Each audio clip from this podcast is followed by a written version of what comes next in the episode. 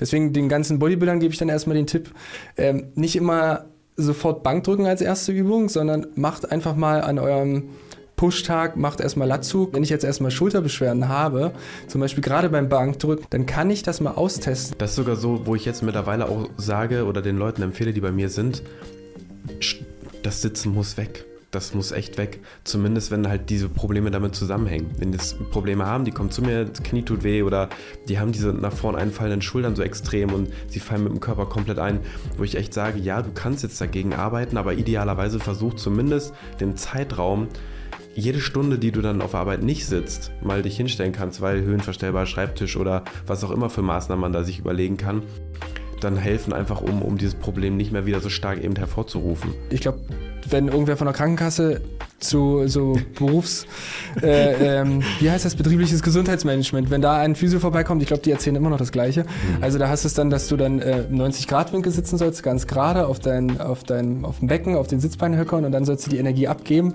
und so sollst du dann gerade sitzen. Da kann man wirklich so viel selber machen und was einem gut tut, auch aus ähm, Dehnung, dann Atmung noch dazu, dann auch die passiven Maßnahmen, die wir vielleicht machen können. Und da kann man wirklich mehr machen, als man denkt. Ja, wir schreiben schon die Episode Nummer 26 im Gegengift-Podcast. Ähm, ganz kurz vorweg, ihr hört, ich bin ein bisschen erkältet, lasst euch davon bitte nicht beirren. Ich habe mir heute wieder einen Gast eingeladen. Ich bin sehr froh darüber, dass du heute da bist. Das ist der liebe Ralf.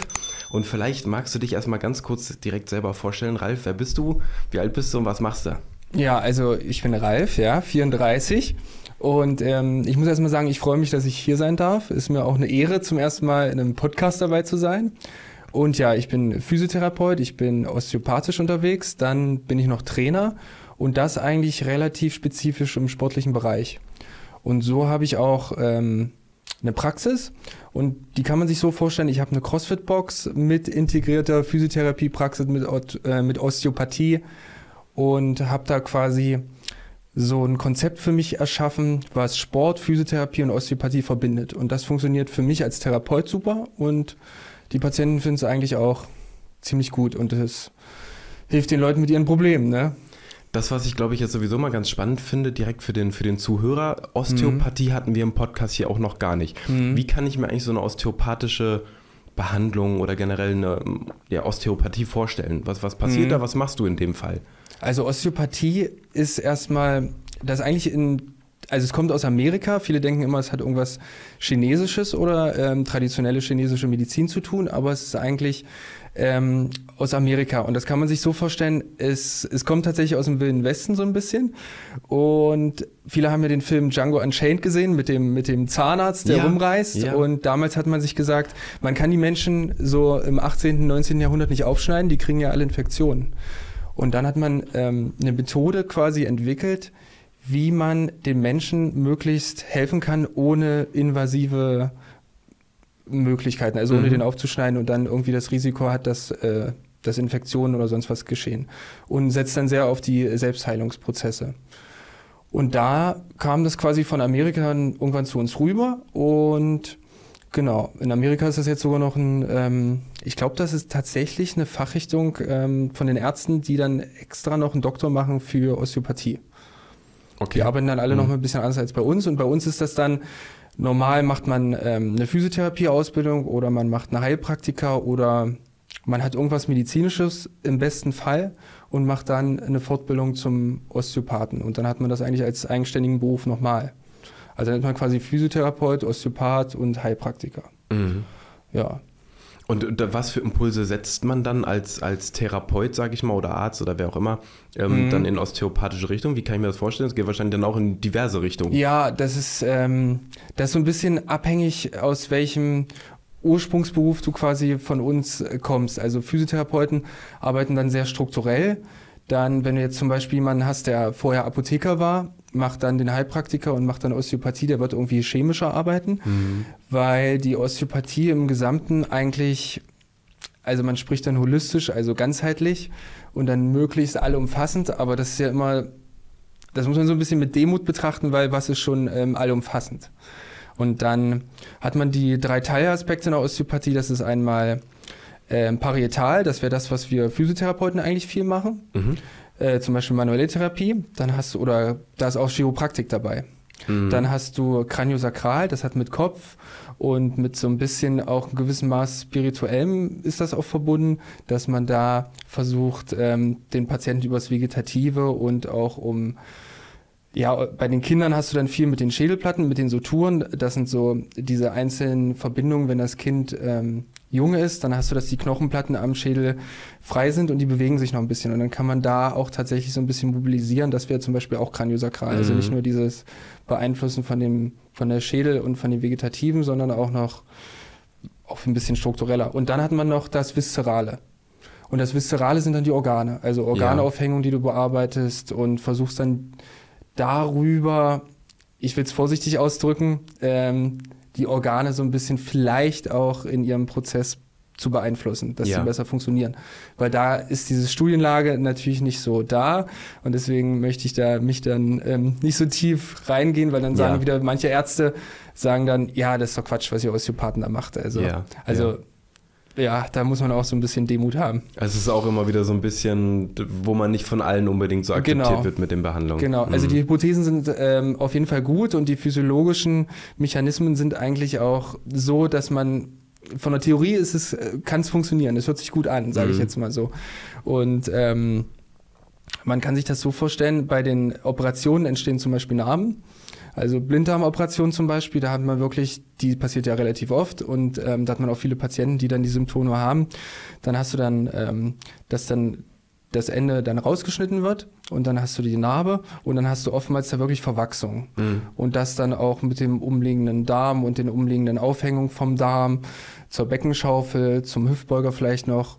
Und da sagen die Ärzte dann auch, ja, okay, das sieht man dann doch, weil wenn man dann nochmal jemanden aufmacht oder nach größeren, schweren Darm-OPs, zum Beispiel nach Krebs und dann wird ein großer Teil weggenommen, dann sieht man doch beim Neueröffnen, dass da doch das Gewebe richtig fest geworden ist ja. und dass sich dann festes kollagenes Gewebe gebildet hat und dass das dann die Verschieblichkeit des Darms beeinflusst, weil der Darm ist ja auch ein Muskel, mit Peristaltik arbeitet der und dann ist es wirklich so, dass der in seiner in seinem mechanischen Weiterleiten der Nahrungs ähm, gestört ist. Das kann man vielleicht auch jetzt einfach mal einen Vergleich aufmachen äh, mit Muskulatur. Mhm. Ne, und Bindegewebe, Faszien, da haben wir uns mhm. ja tatsächlich auch drüber unterhalten, als mhm. wir uns äh, kennengelernt haben. Mhm. Das ist natürlich auch da, wenn, wenn Bindegewebe verklebt, Faszien verkleben, also ja. äußerlich nicht mehr so gleitfähig sind, dass genau. auch der Muskel in seiner Funktion beeinträchtigt ist. Genau. Kann man vielleicht jetzt so für die, die zuhören, mal irgendwie so ein bisschen herleiten ja. kann ähnlich. Genau. Ne, kann. Von der Richtung, ja. ja, vielleicht dann eben auch ja. so eine, eine, Funktion von einem genau. Organ vielleicht ein bisschen beeinträchtigen. Wobei man da sagen kann, das ist physiologisch eigentlich zum Beispiel ganz gut erklärt, dass, also ist, Verklebung hört sich jetzt wirklich sehr doof an, der Begriff, aber die können wirklich entstehen und dann entstehen bestimmte physiologische Prozesse, wo das Gewebe wirklich dann ähm, auch wieder fester wird und es verpappt, kann man quasi so sagen. Also man kann das auch genauer erklären, das ist ganz gut erforscht. Aber das Problem an, an den Studien ist dann in dem Bezug, dass, dass du oftmals an Leichen die Studien aufgestellt werden. Ja. Und das lebende Gewebe ist was komplett anderes. Und du siehst es halt auch nicht im MRT und auch nicht im CT. Man müsste tatsächlich dann äh, mikroskopisch mit dem Elektromikroskop also dann wirklich eine Biopsie machen, das rausnehmen, das Gewebe und das im Mikroskop packen. Und find da mal so viele Leute, die das, äh, die das machen würden. Ja, also praktisch dann eine Studie an, an lebenden genau, Organismen. Genau. Na? Hm. Ja, und da gibt es schon ganz coole Sachen. Auch in, äh, in Frankreich gab es ähm, eine Forschungsgruppe, die haben bei einem lebenden Menschen Endoskop unter die Haut geschoben und dann ähm, wirklich geguckt, wie arbeitet das fasziale Gewebe mhm. und wie, äh, wie sieht das aus, wenn der Mensch sich bewegt, wenn Muskeln kontrahieren und so weiter. Mhm. Aber finde da mal 10.000 Leute, damit so eine Studie dann äh, vernünftig aufgestellt wird. Ja. Ja. Ich finde ja grundsätzlich, wer heilt, hat recht. Das kann man natürlich auch nur zu gewissen mhm. ähm, Maßen irgendwie wie anwenden. Mhm. Aber ich denke immer, wenn ich jetzt eine Therapie habe, die jetzt keine großen Risiken mit sich trägt, mhm. Sage ich es mal wirklich osteopathisch. Ne? Und mhm. jetzt für mich als Laie, ich wühle mhm. dem da so ein bisschen im Bauchraum rum, ja, ich drücke genau. da ein bisschen dran rum, kann ich erstmal prinzipiell nicht viel verkehrt machen. Und wenn es letztendlich dem Patienten hilft, jetzt mhm. mal fernab davon, ob das jetzt so akzeptiert ist oder wirklich mit ähm, wissenschaftlich fundierten Daten hinterlegt ist, bin ich prinzipiell der Auf, Auffassung, ey, lass das einfach nochmal 10, 20, 30 Jahre so weiterlaufen und du hast wahrscheinlich mhm. schon ganz andere Ergebnisse. So, jetzt hast du auch vorhin schon gesagt, ähm, du kommst ja ursprünglich eigentlich aus dem Sportbereich. Mhm. Magst du uns vielleicht mal so ein bisschen erzählen, ähm, generell so als ähm, Arbeit des Physiotherapeuten? Also du bist jetzt Sporttherapeut primär, ne? Ja, ja, so wollte ich mich nennen, ja. Ja, ja. So, willst du dich nennen oder so? ja, doch, eigentlich nenne ich mich ja so, äh, ja, eigentlich bin ich Physiotherapeut, Sporttherapeut, ja. Ja. So. Das ist ja immer schwierig bei unserer Berufsgruppe, wenn, wenn man dann so viel Weiterbildung macht und dann macht man das noch und das noch. Ähm, ja, aber eigentlich ist man äh, Therapeut irgendwie. Ja. Ja. Und du bist ähm, wie lange jetzt schon Physiotherapeut? Ich bin jetzt ähm, ja, über zehn Jahre schon. Ja, das ist, äh, ja, man mag es kaum glauben, wie schnell die Zeit vergeht, aber ja. wirklich schon über zehn Jahre, ja. Ja. Und was ich bei dir ganz spannend fand, man muss mhm. dazu sagen, für die, die jetzt zuhören, ähm, ich bin vorher bei Ralf in der Praxis gewesen und Ralf hat mir erstmal gezeigt, wie arbeitet er denn überhaupt. Mhm. Das fand erstmal nochmal vielen Dank auch für die Einladung, das war für mich auch sehr erkenntnisreich, ähm, wo wir dann gemerkt haben, ja, das, das matcht irgendwie, da können wir mal eine coole Episode drüber drehen. Ähm, und du arbeitest ja sehr viel aktiv mit deinem Patienten. Du hast mich ähm, ja praktisch mit ein paar Beweglichkeitstests, hast du mich erstmal durchgecheckt, geguckt, was ähm, steht bei mir vielleicht äh, nicht so ganz in der Reihe, wo könnte man dran arbeiten und wie könnte man dran arbeiten und haben dann ja wirklich aktiv ähm, ein paar Übungen gemacht, hast mir ein paar Impulse gegeben und ich fand den Ansatz so sehr spannend, weil viele auch Kunden, jetzt gerade bei mir, Kunden im Fitnessstudio, ne, die kommen zu mir prinzipiell, wissen sie, okay, ich muss aktiv was tun. Die Leute, die aber kommen, sagen, hey Mensch, ich habe hier ein Problem. Wenn sie richtig eine Erkrankung haben oder eine Verletzung, dann erwarten sie immer, zumindest hat man so eben das, das Gefühl in den Gesprächen, dann erwarten sie immer, dass sie durch Physiotherapie, das heißt durch die Behandlung des, des, des Therapeuten, ihre Beschwerden loswerden. Das heißt, viele erwarten sogar eine passive Therapie, dass der Therapeut greift da ein bisschen rum, massiert mich oder wie auch immer und dann sind meine Probleme verschwunden und wir können weitermachen. Du arbeitest oder beziehungsweise in der Situation hast du fast ausschließlich aktiv mit mir gearbeitet. Möchtest du da vielleicht mal ein bisschen drüber erzählen, wie du gerne arbeitest und warum du so arbeitest? Ja, also ähm, da muss man da muss man quasi eigentlich schon ein bisschen weiter noch nach vorne gehen. Ich habe für mich so ein Konzept entwickelt, wie ich aus den Fortbildungen und Ausbildungen, die ich hatte, wie ich so eine Art Anamnese, das bedeutet also, also eine Befundung, ich teste viel, ich spreche mit dem Menschen, also als erstes kommt ein Mensch zu mir rein und dann, dann gucke ich mir eigentlich schon an, wie kommst du rein, wie gehst du? Und dann äh, ist der Gang so ein bisschen gebeugt, ist der gestreckt, bist du gerade und dann habe ich schon relativ viel Informationen. Dann spreche ich mit dir und dann geht es eigentlich auf die Behandlungsbank und dann mache ich noch Bewegungstests. Und dadurch habe ich eigentlich schon so einen Gesamteindruck und dann wird das eigentlich immer tiefer und dann knüpfe ich eigentlich darauf ein, an. Also, du, wenn du dir den Patienten sehr genau anschaust, das ist, glaube ich, mhm. schon etwas, was in der herkömmlichen Physiotherapie meistens schon so ein bisschen verloren geht, zwecks Zeitmangel. Wie viel Zeit nimmst du dir zum Beispiel, um deine Patienten zwecks Befundung und Co. erstmal zu checken? Ja, ich nehme mir mindestens eine Stunde. Also eine Stunde ist wirklich, mhm. also da, also du kannst dich ja tot testen im Prinzip am Patienten. Du kannst alles Mögliche machen. Und da hat sich für mich so rauskristallisiert, da kann ich so 45 Minuten eigentlich, brauche ich teilweise, wenn es kompliziert ist, zum Testen und dann kann ich wenigstens noch so ein bisschen ein paar Tipps geben, weil die Leute warten dann bei mir manchmal relativ lange und dann äh, denken sie sich natürlich, okay, jetzt hat er quasi nur die ganze Zeit an mir rumgefummelt, hat mich ein bisschen mhm. aufgeklärt, aber jetzt hat er noch nie äh, irgendwie mir was auf den Weg gegeben oder wo, was kann ich jetzt tun oder so richtig behandelt habe ich dann leider noch nicht und dann versuche ja. ich wenigstens ein bisschen was noch zu machen. Und das ist aber wirklich essentiell, weil bei mir geht es dann darum, wirklich die Ursache zu finden. Und da ja. zu deiner ursprünglichen Frage zurückzukommen, da hapert es dann oftmals, dass man dann eigentlich, ähm, dass viele dann symptomatisch arbeiten, sei es jetzt die Ärzte oder sei es Therapeuten. Und dann hängt es wirklich davon ab, dass man ursachenspezifisch dann erstmal forscht und dann geht man ins Detail. Und dann hat man das wie du gesagt hast am Anfang, dass die Menschen dann eigentlich immer so eine parat irgendwie eine Lösung haben wollen oder irgendeinen Tipp, der das dann gleich irgendwie dann aufschlüsselt. Aber so einfach ist es nicht. Also man muss dann wirklich ins Detail gehen. Mhm. Also es gibt ein paar einfache Probleme, wo man sagen kann, okay, du hast einen Tennisellbogen, du hast jetzt das und das gemacht, das kann man schon in zehn Minuten sagen irgendwie. Aber für die meisten, die ein bisschen kompliziertere Sachen haben, äh, muss man da wirklich lange erstmal sich Zeit nehmen und testen beim ersten Mal. Da kommen wir natürlich aber auch irgendwie so ein bisschen zu dem Problem. Ich würde es einfach mal unterstellen, ich weiß es gar nicht. Mhm. Ähm, arbeitest du nur privat? Also machst du nur Privatpatienten? Nee, wir machen auch noch Kassenpatienten. Ja? ja aber eigentlich meistens äh, privat. Also die Kassenpatienten zahlen dann meistens noch mal ein bisschen was dazu, ja. Ah, okay. Ja. Aber du nimmst ja auch für die Kassenpatienten eine Stunde. Ja. Ja, weil das Konzept finde ich, finde ich stark, das finde ich krass. Weil ähm, auf der einen Seite gibt man natürlich auch die Verantwortlichkeit, so ein bisschen spiegelt man die Verantwortlichkeit aus meiner Mhm. Sicht an den Patienten auch so ein bisschen zurück. Mhm. Bist du bereit? Ähm, sagst du, du nimmst du das, was die Kasse zahlt und möchtest ein bisschen behandelt werden? Oder Ja. sagst du, ich, ich gebe gerne auch ein bisschen Geld aus, damit ich Ja. erstmal eine anständige Befundung habe und ich dann aktiv an meinem Problem arbeiten kann? Ja. so auch noch nie gehört, weil das ist, würde ich ja auch so ein bisschen, würde ich beinahe sagen, äh, der, der Kern des Problems. Ich glaube schon, dass viele Ärzte in der Lage wären oder auch Therapeuten in der Lage wären, ursachenspezifischer zu, zu arbeiten Mhm. oder zu befunden, auch ein Arzt, ähm, wenn er sich die, die Zeit dazu nehmen würde, Schrägstrich könnte.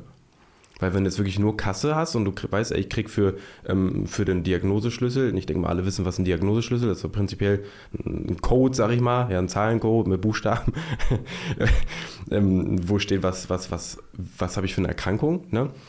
wird ja entsprechend vergütet oder eine Beratungsstunde oder wie auch immer. Ähm, und klar, wenn man sich genau danach hält, dann muss er wirtschaftlich arbeiten. Dann kommt der Unternehmer, also egal ob ein Arzt oder ein Therapeut, auch in, in Bedrohung und sagt, ja gut, wo soll die Kohle herkommen? Aber dass du jetzt sagst, Mensch, du machst das halt eben immer eine Stunde lang, ähm, das hebt sich dann natürlich schon vom Markt ab.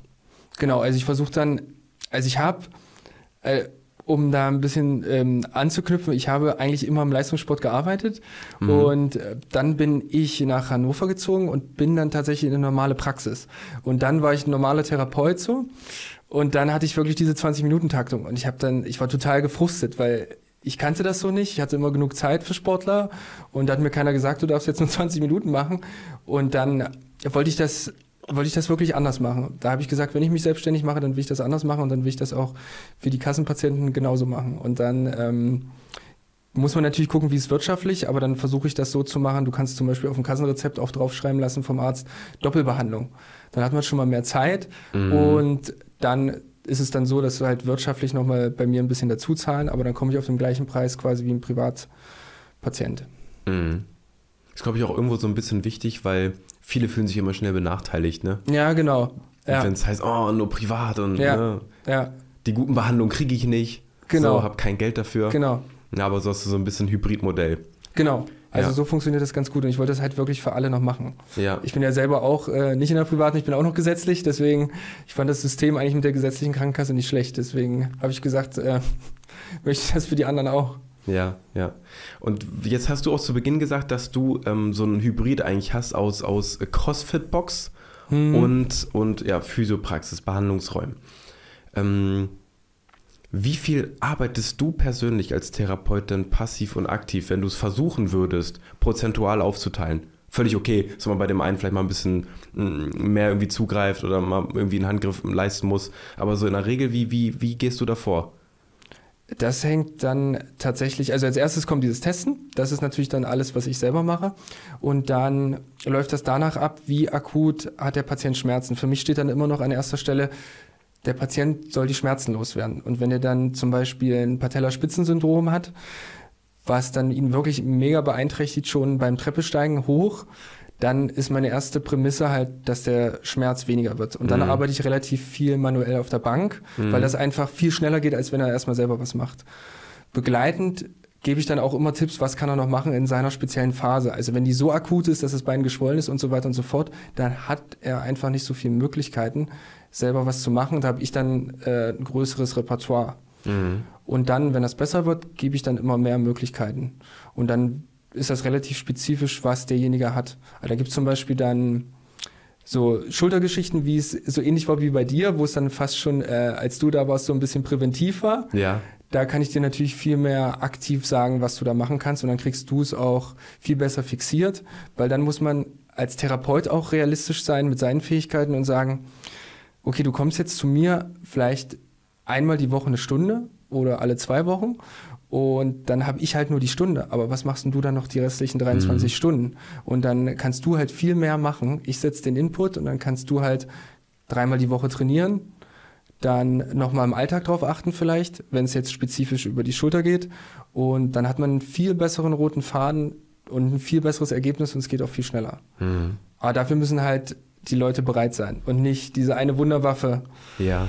oder ja. die eine Tablette oder sowas. Kannst du dann auch sogar sagen, so was, dass das den Behandlungserfolg auch bei deinen Patienten ganz oft ausmacht? Also, wenn ich das jetzt so richtig sehe, auch bei Instagram, du arbeitest ja schon sehr viel mit Sportlern. Ja. Na? Die sind ja meistens schon bereit, irgendwie ein bisschen was zu investieren, auch selber. Zeitlich, vom Energieaufwand, ähm, halt Training anzupassen oder mal ein paar Übungen extra zu machen, wenn sie wissen, mein Problem verschwindet dadurch. Egal ob jetzt Leistungssportler oder Freizeitsportler. Ähm, zeigt sich das dann auch hinter einer Therapie, dass du merkst, ey, die machen echt schneller Fortschritte?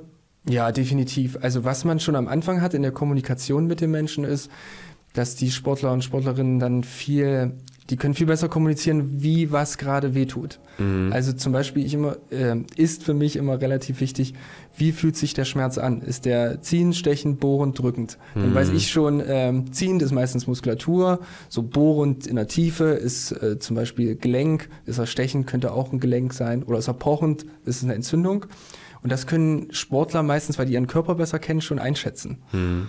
Zum Beispiel, wenn ich dann einen Leistungssportler, einen Leichtathleten habe, das sind so immer die so die empfindsamsten, finde ich, an den Sportlern, dann, ähm, dann kann er mir genau sagen, wie was sich anfühlt. Ist es die Kapsel, ist es die Hüfte? Also mhm. der weiß das schon, weil er auch in seiner Vergangenheit wahrscheinlich schon irgendwelche Verletzungen hatte, wie sich was anfühlt. Und die sind natürlich auch mehr bereit, was zu tun für ihre Gesundheit. Ja. Weil die wollen relativ schnell dieses Return to Play oder to Sports und da ist der Drang dann nochmal größer. Du hast es dann teilweise wirklich bei den, ähm, bei den Menschen, die, die keinen Sport machen, oftmals, dass dann ähm, der Schmerz so der Faktor ist, den sie einfach weghaben wollen. Ja.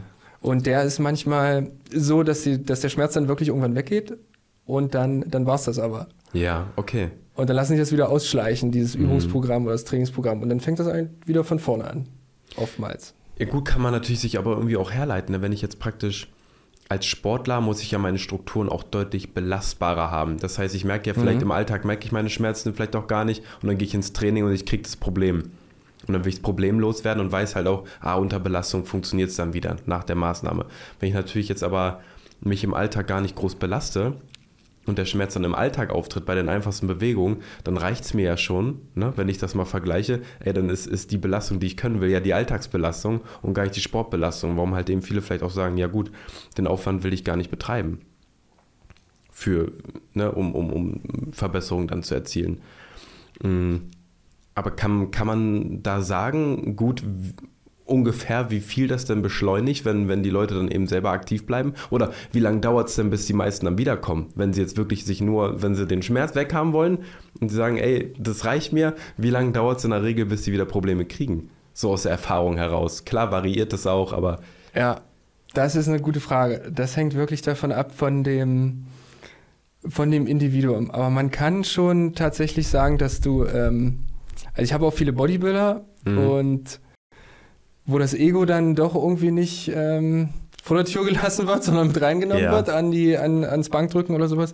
Also da hast du schon die Fälle, die dann äh, oft schnell wiederkommen. Und ähm, dann funktioniert's halt. Und dann wollen die, äh, die Muskeln, die gut aussehen, Brustmuskel, vordere Schulter und so weiter, ähm, dann wird doch das Bankdrücken zuerst gemacht. Und dann wird doch mhm. vielleicht der Gegenspieler Latissimus ein bisschen vernachlässigt, weil ich den nicht so oft im Spiegel sehe. Ähm, und dann hast du aber ähm, dann wirklich wieder die anderen. Ähm, zum Beispiel Triathleten habe ich viele. Die sind dann schon so in, in Sisyphus-Arbeit und die machen dann äh, wirklich relativ viel präventiv, weil die wissen, äh, das will ich nicht wieder haben. Hm. Und ähm, ja, doch, da kann man das schon sagen. Ist jetzt, äh, ich will es nicht verallgemeinern, aber viele geht so in die Fitnessrichtung und Bodybuilding-Richtung, da kommt schon vieles ähnlich wieder, weil viel hilft oft doch viel. Ja, ja. Also ja. nicht wirklich, aber ja. in den Gedanken bei Ihnen, ja. Ja. Ich finde es ist natürlich auch sowieso schwer, auch jetzt solche Fragen, die ich dir stelle, die sind ja schon, ich versuche ja schon irgendwie so Generalaussagen von dir zu kriegen, wo ich weiß, die sind einfach auch schwierig zu formulieren, so als Therapeut, weil jeder Fall, jeder Mensch ist irgendwie individuell, da kann man nicht einfach alle über einen Camp stellen und sagen, so, so funktioniert es, ist mir wohl bewusst. Ähm, was ich jetzt aber gerade, kommen wir mal zu den passiven ähm, Therapien vielleicht. Ähm, wie kann ich denn jetzt als Patient, ich habe jetzt ein Problem, wie kann ich denn einschätzen, manuelle Therapie, was wird da zum Beispiel im Vorwiegen gemacht? Oder ähm, wie kann ich eine ähm, osteopathische Behandlung einschätzen? Also wie unterscheidet die sich? Oder du hast eben schon gesagt, das sind oftmals auch viele manuelle Therapien ne, in der Osteopathie. Wie unterscheidet sich das wiederum eben von einer chiropraktischen Behandlung und was kann ich einmal mit stinknormalen Massagen erwarten? Einfach, dass wir vielleicht mal so ein bisschen abgrenzen können, wann habe ich dann welche Möglichkeiten eigentlich, wenn ich ein Problem habe und wann ergibt es passiv dann auch Sinn? Das finde ich immer relativ ähm, spannend. Also wann kann ich aktiv zum Beispiel wirklich nichts mehr erreichen? Das hast du vorhin schon Beispiel genannt. Ne, wenn du jetzt wirklich irgendwie akutes Entzündungsstadium hast und du weißt, ey, da macht es jetzt wirklich Sinn, dann irgendwie auch Hand anzulegen, da kann ich nicht so viel passiv machen, äh, nicht so viel aktiv machen. Aber kriegst du es hin oder kriegen wir es hin, dass wir es so ein bisschen abgrenzen und gucken, wann ergeben denn welche passiven Maßnahmen wirklich Sinn? Also passive Maßnahmen machen, wie du schon erwähnt hast, für mich am meisten Sinn, wenn, wenn du was akut hast, also du hast wirklich diesen Schmerz, der steht jetzt gerade im Vordergrund und dann würde ich erstmal schauen, dass wir den in den Griff kriegen. Und dann ist es oftmals hilfreich für die Patienten, dass ich erstmal anfange mit meinen manualen Behandlungen, dass ich erstmal die spüren lasse, was kann ich damit erreichen und dann ist das, was dann drumherum kommt, quasi alles das, wie ich es manifestiere. Also ich leite quasi was am Körper ein oder diese Mechanismen, zum Beispiel Selbstheilung, Regeneration oder ich versuche dann dann irgendeinen Muskel raus aus dem Spiel zu nehmen, der vielleicht irgendwas triggert oder irgendwas festmacht oder dann, wenn wir zum Chiropraktischen kommen, irgendeine Blockade, die ich dann erstmal rausnehme. Mhm. Und dann ist der Patient dran, das eigentlich alles zu fixieren und zu manifestieren, dass das dann so bleibt. Weil du hast ja ganz oft die Geschichten, dass du einen Menschen da hast, dann behandelst du sagen wir mal, ich mache nur passiv. Ich mache jetzt nur eine Stunde rein passiv. Dann sagt er, oh super, mir geht's richtig gut danach. Mhm. Und dann kommt der, das ist total, ich kann nicht sagen, wann, bei wem. Dann hast du das, manche kommen nach zwei Tagen und sagen, ja, zwei Tage war es richtig gut, dann war es wieder da. Manche sagen drei Wochen oder manche zwei Monate. Ich habe es ganz, ganz selten, dass du dann wirklich eine Stunde nur passiv was machst und dann ist es komplett weg. Mhm. Also das ist wirklich ein geringer Prozentzahl. Also das wäre schön, wenn es bei jedem so wäre. Aber bei den meisten ist es tatsächlich so, sie müssen selber was machen. Mhm. Und bei manchen mache ich auch eine Behandlung und dann ist danach genauso wie vorher. Ja. Und dann äh, denke ich mir, ähm, ja, okay, ist jetzt doof für mein Ego, aber das muss ich jetzt mal zurückschieben, weil ich will ja mal einen, alle sofort heilen und am besten kommt keiner wieder. Ähm, und dann müssen wir nochmal was Neues ausprobieren, aber das ist dann auch okay. Sind die Patienten dann enttäuscht? Nö, eigentlich nicht, weil die kriegen dann eigentlich mit, dass ich, also ich versuche dann schon alles Mögliche, die merken das eigentlich schon, da ist eigentlich keiner enttäuscht. Und ähm, ich erkläre ja auch immer ganz viel bei meinen Behandlungen. Mhm. Es gibt zum Beispiel auch äh, Kollegen, die, die sagen nichts, die sind dann so voll konzentriert und sagen dann danach vielleicht was oder ich kenne es auch, dass manche gar nichts sagen.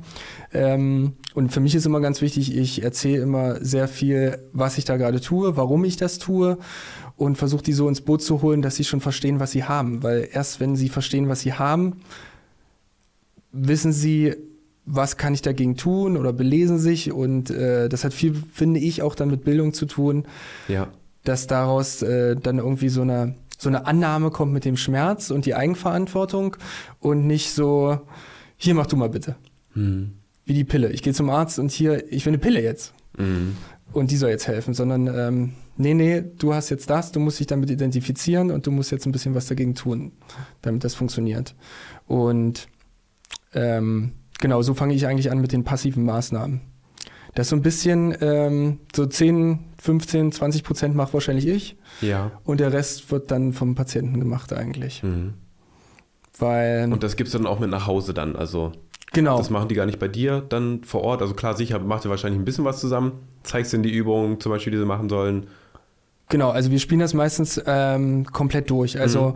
wenn wir jetzt diesen Anfangstermin haben und ich schon einschätzen kann, worauf's, worauf läuft es hinaus, dass man so ein Behandlungskonzept erstmal entwickelt, was für den individuellen Patienten, Menschen dann erstmal funktioniert und zuträglich ist.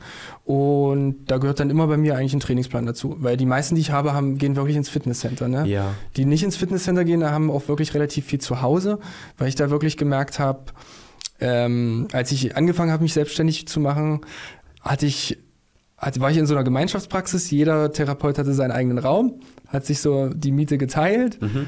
Ähm, und die Räumlichkeiten und da hatte ich keine Möglichkeiten, hatte ich keine Kurzhantel, hatte ich keine Langhantel, da hatte ich so Bänder und meine normalen Körpergewichtsübungen und da habe ich also voll gemerkt, da komme ich ganz schnell an meine Grenzen. Mhm. Zum Beispiel Latzug. Also wie willst du ja. den Latissimus trainieren mit dem Terraband? Ja. Also, oder es schaffen nicht alle Klimmzüge. Ja. Und ähm, da brauchst du einfach Geräte, ne? Da kann sich, da kannst du, da kannst du dich tot machen mit dem Terraband, da, da wird nicht die Muskulatur so wachsen und dann ist es fast schon Zeitverschwendung, dass ich 20 Minuten mit dem Terraband irgendwas rumspiele. Mhm. Dann lieber dann doch ins Fitnesscenter oder sich dann ein bisschen Geld investieren und handeln oder sowas. Das finde ich jetzt tatsächlich nämlich sogar spannend, weil ähm, ich muss ganz offen gestehen, auch wenn ich meinen mein Job äh, liebe, ich mag meinen Job als, als Fitnesstrainer im Fitnessstudio, ähm, hätte ich tatsächlich gedacht, man kriegt wirklich so gut wie fast alles genauso gut zu Hause hin wie, wie, wie eben im Studio. Also klar, dass es einfacher wird, aber dass man da so schnell eben wirklich an seine Grenzen kommt, da wirst du als Therapeut sicherlich auch eben noch viel, viel mehr ähm, Übungsrepertoire haben, auch um Stabilität aufzubauen in gewissen Strukturen, ne, als, als ich die vielleicht als, als normaler Fitnesstrainer habe, ja. Ähm, aber du sagst wirklich so, ey, da würdest du teilweise echt den Menschen empfehlen, komm, dann investier die, die, die Euros und such dir ein gutes Studio. Ja, also ich, ich habe ähm, hab ja viel Schulterpatienten und da komme ich dann ganz schnell an meine Grenzen mit, mit einem Terraband oder mit Sachen zu Hause, weil also viele haben ja das Impingement-Syndrom, die dann zu mir kommen. Also ist erstmal so ein äh, relativ globale äh, diagnostischer Schlüssel so oder Syndrom. Also es ist einfach, das beschreibt erstmal nur eine Schulterenge. Also irgendwas wird in der Schulter eng und klemmt irgendeine Sehne ein und es entzündet sich. Und das, was man halt machen muss, ist dann ähm, erstmal versuche ich pa passiv alles aufzudehnen und dann ist aber wirklich bei der Geschichte 90 oder noch mehr Prozent ähm, oder sogar ich wollte sogar so weit gehen, wenn, wenn der Patient genau weiß, was er hat, welche Sehne betroffen ist, kann er da fast alles selber alleine machen. Mhm. Und da hängt es wirklich davon ab, dass ich den Latissimus trainiere. Und wenn du jetzt als Trainer überlegst, was kann ich machen, um den Latissimus wirklich effektiv zu trainieren? Und dann zu Hause. Ne, da kann ich jetzt nicht ähm, auf dem Bauch liegen und dann die Arme hochnehmen, das wird nicht reichen. Ja, also und, zumindest brauche ich irgendwie Form von Gewicht, um da irgendwie ja, was machen zu können. Ja. Mhm. Also musst du irgendwas am besten von oben runterziehen, damit das wirklich, oder dich ranziehen, damit das funktioniert. Und da ist halt der Latissimus so wichtig, weil das der einzige Muskel ist am Oberarm, der so eine Power hat, den, den Oberarmkopf nach unten zu ziehen, dass da wirklich mehr Platz herrscht im Gelenkspalt. Das können wir vielleicht sogar nochmal ganz kurz ähm, aufgreifen. Spannenderweise habe ich letzte Woche eine Solo-Folge ähm, online gestellt zum Thema Schulter. Und habe mal so mein, mein Wissen, gerade so Thema Impingement und Co. einfach mal losgelassen. Ähm, habe das versucht gut zu erklären. Und da hatten wir nämlich eben auch genau das Thema. Ne? Diese klassische Akromion, eine Schulterdach, dreht, Schulter, Schulterblatt dreht nicht richtig auf, so Oberarmknochen dockt an, hast du die Reizung unter der Sehne. Und der Latissimus, der setzt ja an im Oberarm innen, richtig? Ja, da hole ich mal die Bestätigung hier von einem Therapeuten. Ist genau. richtig, sagt er. So, wenn ich den jetzt kräftig trainiere, der schafft also durch die, durch die Zugkraft, den Arm wieder mit nach unten zu ziehen. Genau, Richtig also, verstanden, ja. Also genau, das ist ja so der, der, für mich ist das immer so der Hole-in-One-Muskel, weil ähm, den kann man eigentlich nicht übertrainieren und den hat eigentlich jeder zu wenig. Hm. Also, also evolutionstechnisch bedingt waren wir ja früher mal ähm, im Lendenschort unterwegs und ähm, der Körper ist ja seit zehntausenden Jahren gleich und wir klettern heutzutage nicht mehr in der Regel. Und dafür ist eigentlich der Muskel da. Also wir ziehen uns äh, irgendwo drüber oder ziehen irgendwo unseren Körper ran. Und das fehlt halt total im Alltag. Und dann ist es für mich auch so der Tipp für alle, das ist vielleicht jetzt auch hier ähm, im Gespräch ganz interessant. Zum Beispiel, wenn ich jetzt erstmal Schulterbeschwerden habe, zum Beispiel gerade beim Bankdrücken oder im Stützpositionen oder sowas, dann kann ich das mal austesten, indem ich mal wenn man das Fitnesscenter hat, dass man dann mal volle Lotte den Latissimus trainiert mit Latzug. Also wirklich mal so 20 Wiederholungen und dann richtig mit Pump, dass da richtig viel Blut reinkommt und dadurch schafft dann der Muskel durch den Pump, der, ist, der hat dann so viel Blut drin, den Oberarmkopf besser zu zentrieren. Und dann nochmal das Drücken testen. Also vorher drücken, Latzug machen, Latissimus voll Blut rein und dann nochmal drücken. Und dann ist eigentlich bei fast allen sagen, der Schmerz ist äh, auf jeden Fall besser. Nicht, Ehrlich jetzt? Manche sagen auch komplett weg. Deswegen Krass. den ganzen Bodybuildern gebe ich dann erstmal den Tipp, ähm, nicht immer sofort Bankdrücken als erste Übung, sondern macht einfach mal an eurem Pushtag, macht erstmal Latzug und macht erstmal Rücken, um dann wirklich den Oberarmkopf durch die erhöhte Spannung dann runterzuholen. Mhm. Und dann äh, funktioniert das ganz gut. Jetzt gehe ich da doch, das wird jetzt vielleicht für die, die so Basisinformationen brauchen, schon wieder ein bisschen tief. Jetzt frage ich mich nur, der, der Latissimus ist ja auch ein Innenrotator. Mhm. Wenn ich den zu stark trainiere und ich sage, Mensch, ähm, ich möchte meine Schulterhaltung verbessern. kann, also wäre jetzt meine, meine laienhafte Auffassung, kann ich nicht dadurch aber auch eine, eine Innenrotation verstärken in der Schulter? Wenn man den jetzt alleine betrachten würde, könnte das passieren, aber du hast ja immer noch die Muskeln drumherum. Mhm. Wenn du jetzt Latzung machst, hast du ja noch Teres Minor, Teres Major, dann die Rotatoren, die dann auch noch dafür und Rhomboideen hin, die die Schulterblätter zusammenführen oder unter ein Trapez. Da hast du ja immer noch genug Muskeln, die du dann eigentlich, wenn du den Lat aktivierst, die dann noch mitarbeiten, die dich eigentlich nach hinten ziehen. Mhm. Also die dann dich wieder in die Außenrotation kriegen. Und im besten Fall machst du ja nicht nur Latzug und machst nicht nur äh, die, jetzt nur noch wirklich die eine Übung, sondern du machst dann schon noch ähm, zwei, drei andere Übungen, die dann das nochmal stärken, was drumherum noch so am Rücken wächst. Dann machen wir so, man blenden wir ein, Ralfs Trainingsplan und steht da Latziehen, Klimmzüge, noch mehr Latziehen, Latziehen. Genau, genau. Nur noch Lat. Und dann nur noch Bankdrücken. Genau, Bankdrücken. Ja. Aber das ist echt spannend. Das habe ja. ich tatsächlich nicht gewusst, dass, dass der so eine große Wirkung hat, um das, äh, das, äh, um die, den Oberarmknochen wieder zu zentrieren. Ja, das funktioniert wirklich relativ gut. Ich habe dann also ich habe für mich dann, ähm, das habe ich jetzt nirgendwo gelesen, hatte ich auch keine Weiterbildung, aber bei mir funktioniert, äh, was ganz interessant ist, auch noch das für ein paar andere Geschichten, die sehr oft sind, zum Beispiel Patellaspitzensyndrom. Mhm. Also Ganz das kurz, ist, du hattest vorhin schon mal, was ist denn eigentlich das Patellaspitzensyndrom? Das ist eigentlich, ähm, also für die Ärzte ist das dann immer wieder, du hast einfach nur ähm, so einen Schmerz unterhalb von der Kniescheibe. Mhm und dann äh, oder rings ums Knie. Dann wird vielleicht nochmal ähm, ein Ultraschall gemacht und dann sieht man vermehrte Flüssigkeit. Und das ist eigentlich das so, was jetzt der Arzt, glaube ich, diagnostizieren würde, so an sich. Aber der Mechanismus, der da entsteht, ist eigentlich, der Quadrizeps ist häufig zu kräftig oder dann übersteuerte, zum Beispiel durch Übertraining. Und dann erhöht sich dadurch, dass der Ansatz unterhalb von der Kniescheibe ist tatsächlich, also Tuberositas tibiae, jetzt ist das ist der Ansatz und so heißt der Knochen am Unterschenkel, äh, der Ansatz am Unterschenkel. Und dadurch, dass das dann über die Kniescheibe drüber geht, hast du es, dass dann der Anpressdruck so steigt, dass es anfängt äh, zu reiben und dann mhm. entsteht Flüssigkeit, dann entzündet sich dann tatsächlich der Ansatz und dann hast du ringsrum diesen Schmerz und irgendwann sieht man dann unter dem Ultraschall dann wirklich Flüssigkeit oder dann sogar, wenn es richtig schlimm ist, im MRT oder sowas. Mhm. Und im Prinzip hast du dann als erstes, dass der Quadrizeps zu stark wird. Okay. Und ja. da ist es auch wieder die Thematik, dass so ähnlich wie mit der Schulter eigentlich, da ist oftmals Brustmuskulatur und vordere Schulter zu kräftig.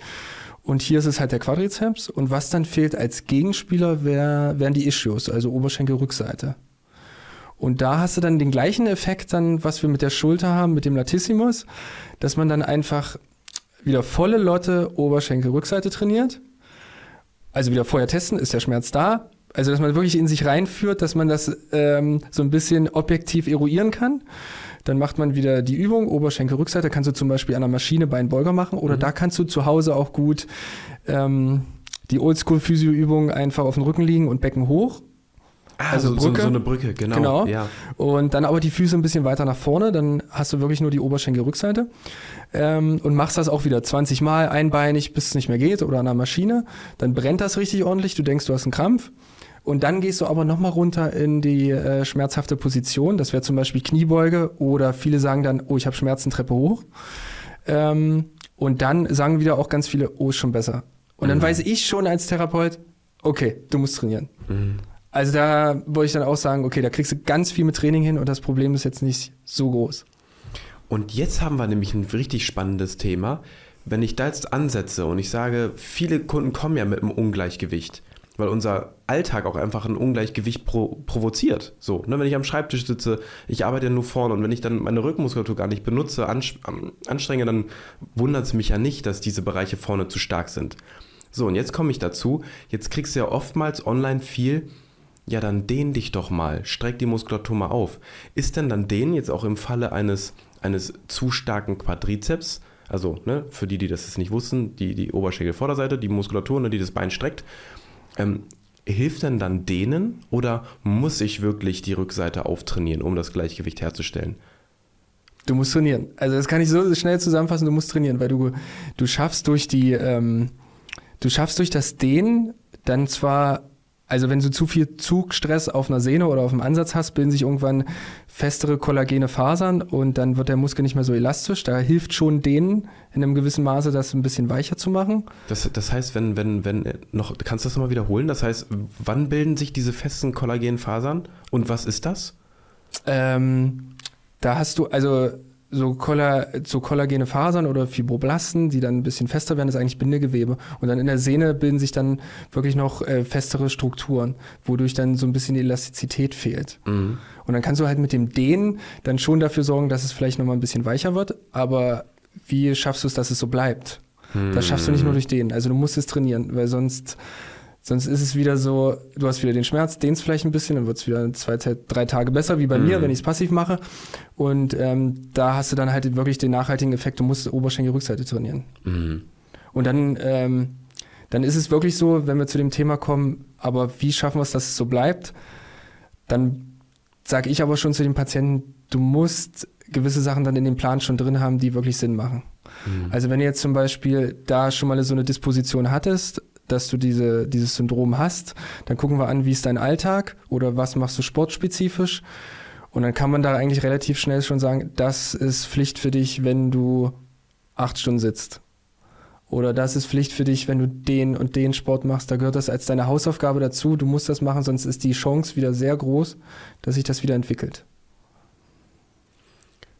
Kann man also schon sagen, man trainiert ja durch seine Alltagsbewegung oder Position, die man einnimmt, trainiert man ja gewollt oder ungewollt immer in ein bestimmtes Bewegungsmuster rein.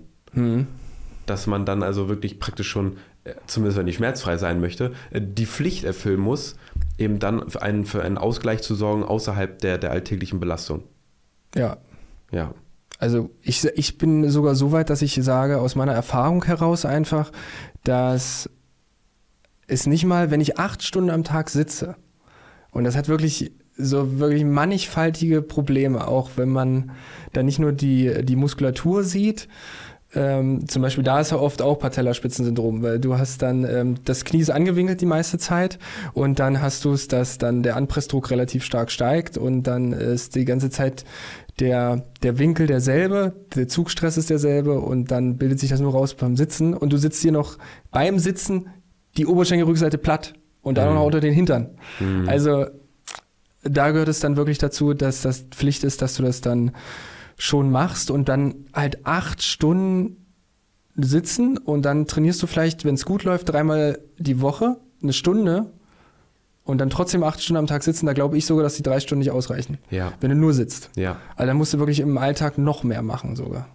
Das ist sogar so, wo ich jetzt mittlerweile auch sage oder den Leuten empfehle, die bei mir sind, das Sitzen muss weg. Das muss echt weg. Zumindest wenn halt diese Probleme damit zusammenhängen. Wenn jetzt Probleme haben, die kommen zu mir, das Knie tut weh oder die haben diese nach vorn einfallenden Schultern so extrem und sie fallen mit dem Körper komplett ein, wo ich echt sage, ja, du kannst jetzt dagegen arbeiten, aber idealerweise versuch zumindest den Zeitraum, jede Stunde, die du dann auf Arbeit nicht sitzt, mal dich hinstellen kannst, weil höhenverstellbarer Schreibtisch oder was auch immer für Maßnahmen man da sich überlegen kann, dann helfen, einfach um, um dieses Problem nicht mehr wieder so stark eben hervorzurufen. Würdest du da mitgehen oder sagst du, ah, so einfach ist nur auch nicht? Doch, da würde ich voll mitgehen. Also man sagt jetzt mittlerweile, früher hat man ja gesagt, ja einfach nur das Bein nicht überschlagen oder du sollst dann schön gerade sitzen im 90-Grad-Winkel. Ich glaube, wenn irgendwer von der Krankenkasse zu so Berufs, äh, ähm, wie heißt das, betriebliches Gesundheitsmanagement. Wenn da ein Physio vorbeikommt, ich glaube, die erzählen immer noch das Gleiche. Mhm. Also da hast du es dann, dass du dann äh, 90 Grad Winkel sitzen sollst, ganz gerade auf dein, auf dein, auf dem Becken, auf den Sitzbeinhöckern und dann sollst du die Energie abgeben und so sollst du dann gerade sitzen. Aber davon ist man eigentlich auch weg und man sagt, ähm, die, die beste Position ist die nächste, äh, die nächste Position. Also du sollst alles kreuz und quer machen. Du kannst das Bein überschlagen. Also jetzt typischerweise muss ich jetzt leider sagen, Frauen, die das Bein so überschlagen. Also wenn man sehen kann, so einfach drüber angewinkelt, ähm, kann man alles machen. Aber man muss es auf, beid, auf beiden Seiten am besten gleich viel mhm. und ähm, dann halt so viel wechseln, wie es geht. Mhm. Also dann alles Mögliche machen.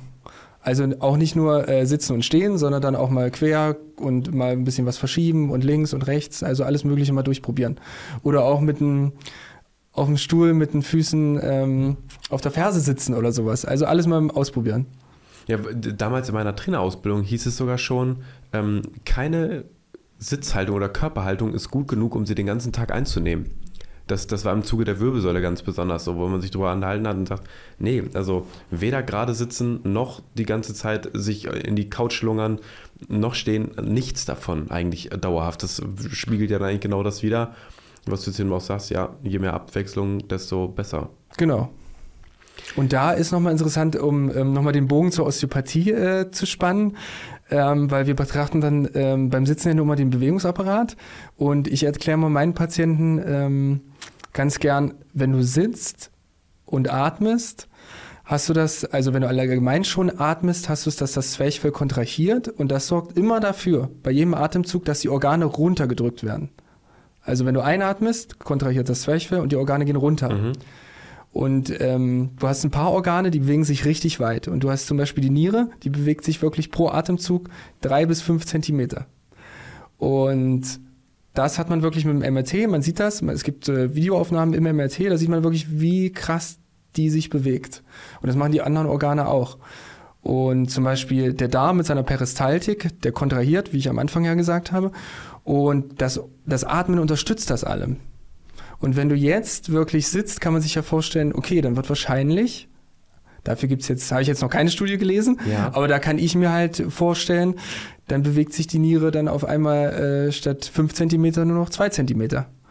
Oder dann noch weniger. Und wenn man dann überlegt, dass, das, dass die Niere, dass das best durchblutete Organ, da fließen dann äh, am Tag 1500 Liter Blut durch. Mhm. Und dann kann man sich vielleicht schon vorstellen, vielleicht hat das eine Auswirkung ähm, mit der Filtrierfunktion. Und wir haben ja jetzt gerade auch das Thema mit den ganzen Darmproblemen und ich glaube auch, in meiner Arbeit ist es so, dass ich davon ähm, überzeugt bin, dass das dann schon auch problematisch ist, dass viele sitzen. Ja, spannender Ansatz, muss ich ja. wirklich sagen. Also Oder das Atmen. Ich habe das äh, jetzt wieder, mhm. so das tägliche Problem ist bei mir, Patient liegt auf dem Rücken und ich äh, will so Zwerchfell testen und dann muss, muss der erstmal reinatmen und richtig in den Bauch atmen. Oder ich will die Organe mobilisieren in der Osteopathie und ich arbeite dafür immer über Atmung. Mhm. Und verstärke quasi die Bewegung bei der Atmung der Organe. Und dann sage ich, ähm, atme mal bitte ein. Und dann atmen alle hier oben rein, also in den Rippenbogen. Weil die schaffen es gar nicht mehr, das Gefühl aufzubauen, in den Bauch zu atmen. Also wenn man jetzt einatmet, äh, egal ob durch die Nase oder durch den Mund, muss eigentlich der Bauch größer werden. Mhm. Und dann, was ich immer nur sehe, ist, der Rippenbogen wird größer. Also du atmest nur noch oben rein. Und das, das muss ja irgendwo herkommen. Und ich für meinen Teil vermute dann einfach, das kommt auch durch das Sitzen, dass du dann halt den Bauch abquetschst und dann atmest du nur noch oben rein. Jetzt kann ich deine Theorie sogar insofern bestätigen mit dem Wissen, was ich mir jetzt letztens äh, jüngstens angeeignet habe. Ich habe dir erzählt von der sporttherapeutischen Ausbildung. Hm, genau. Da kann ich also mal erzählen. Also ähm, Healing Humans ähm, nennt sich diese Akademie. Mache ich eine Ausbildung, da geht es ja ganz viel um diese myofaszialen Bindegewebsketten. Ne? Auf Deutsch heißt es so viel einfach nur Bindegewebsketten. Ne? Faszienketten, die den ganzen Körper langlaufen. Und da gibt es eben eben auch eine, eine Bindegewebskette, Kette, die wirst du vielleicht auch kennen, tiefliegende Frontallinie. Genau, das ist ja dieses äh, Faszienmodell, ähm, wo, wo, wo man früher eigentlich entdeckt hat, also was nicht früher entdeckt, früher hat man ja Muskeln nur von A nach B betrachtet, Ursprung, Ansatz. Genau. Und jetzt hat man ja festgestellt, äh, so um 2007, es gibt ja auch noch Faszien und die, ähm, die, ähm, die haben dann den Ansatz an der Stelle, wo der Muskel ist vielleicht und dann geht es aber noch weiter.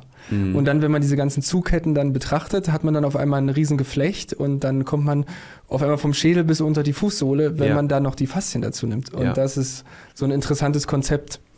Ja, finde ich wirklich interessant, weil das passt eben auch ganz stark zu diesen ganzen organischen, tatsächlich aus der Osteopathie passt es schon ganz gut zu. Wir haben einmal oberflächlich tatsächlich Bindegewebskette, die auf, auf Ebene von Pectoralis, Bauchmuskulatur, Hüftbeuger, ähm, Beinstreckmuskulatur, Schienbeinmuskulatur bis nach unten in den Fuß geht aber auch eine tiefliegende Frontallinie, ich weiß nicht, ob die, ob die sowas sagt, die mhm. wirklich auf Organebene ja wirkt. Und wenn ich mir jetzt vorstelle, dass ganze Bindegewebsketten sich an unsere alltägliche Belastung anpassen, ich sitze also in vorgebeugter Position und es staucht sich so zusammen, mein ganzer Körper zieht sich vorne zusammen, dann habe ich natürlich eben, wenn man diesem Modell Glauben schenken möchte und ich denke, du wirst vielleicht auch ähnliche Erfahrungen machen, dass wenn sich das Bindegewebe staucht, dann eben auch gar nicht bei Atmung zum Beispiel überhaupt richtig öffnen kann und dass dann eben vielleicht auch diese Organbewegung, wie du eben vermutest, ach, es könnte damit zusammenhängen, dann eben auch ein Thema sein könnte, was verursacht wird durch das Bindegewebe. Nicht nur durch das Sitzen selber, sondern auch nachhaltig, wenn ich jetzt aufstehe, dass es sich gar nicht mehr richtig öffnen kann, weil mein Bindegewebe halt eben schon negativ angepasst ist, sich also zusammenstaucht. Und das passt eben schon ziemlich gut dazu. Ähm, und man merkt es ja selber auch, wenn man dann jetzt ein paar Übungen macht. Man streckt sich mal, man dehnt sich, man öffnet sich richtig nach hinten und ähm, trägt aktiv dazu bei, das für einen kurzen Moment einfach mal zu öffnen. Dann klappt das Atmen ja hinterher auch besser. Genau. Also so, ähm, da muss ich gerade ein bisschen schmunzeln, weil ich, ähm, da gibt es den ähm, im deutschsprachigen Raum, ähm, den Schleib, das war so der Faszienbegründer. Den, äh, den, den, den Namen kenne ich. Genau, ja. und der hat das dann immer gesagt, ähm, man muss immer eine Katze sehen, was die morgens macht.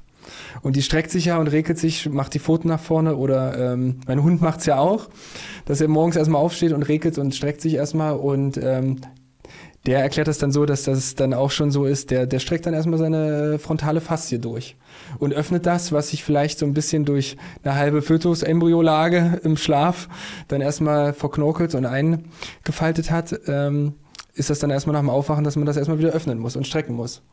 Das finde ich auch ganz interessant. Das machen ja auch erstmal Babys.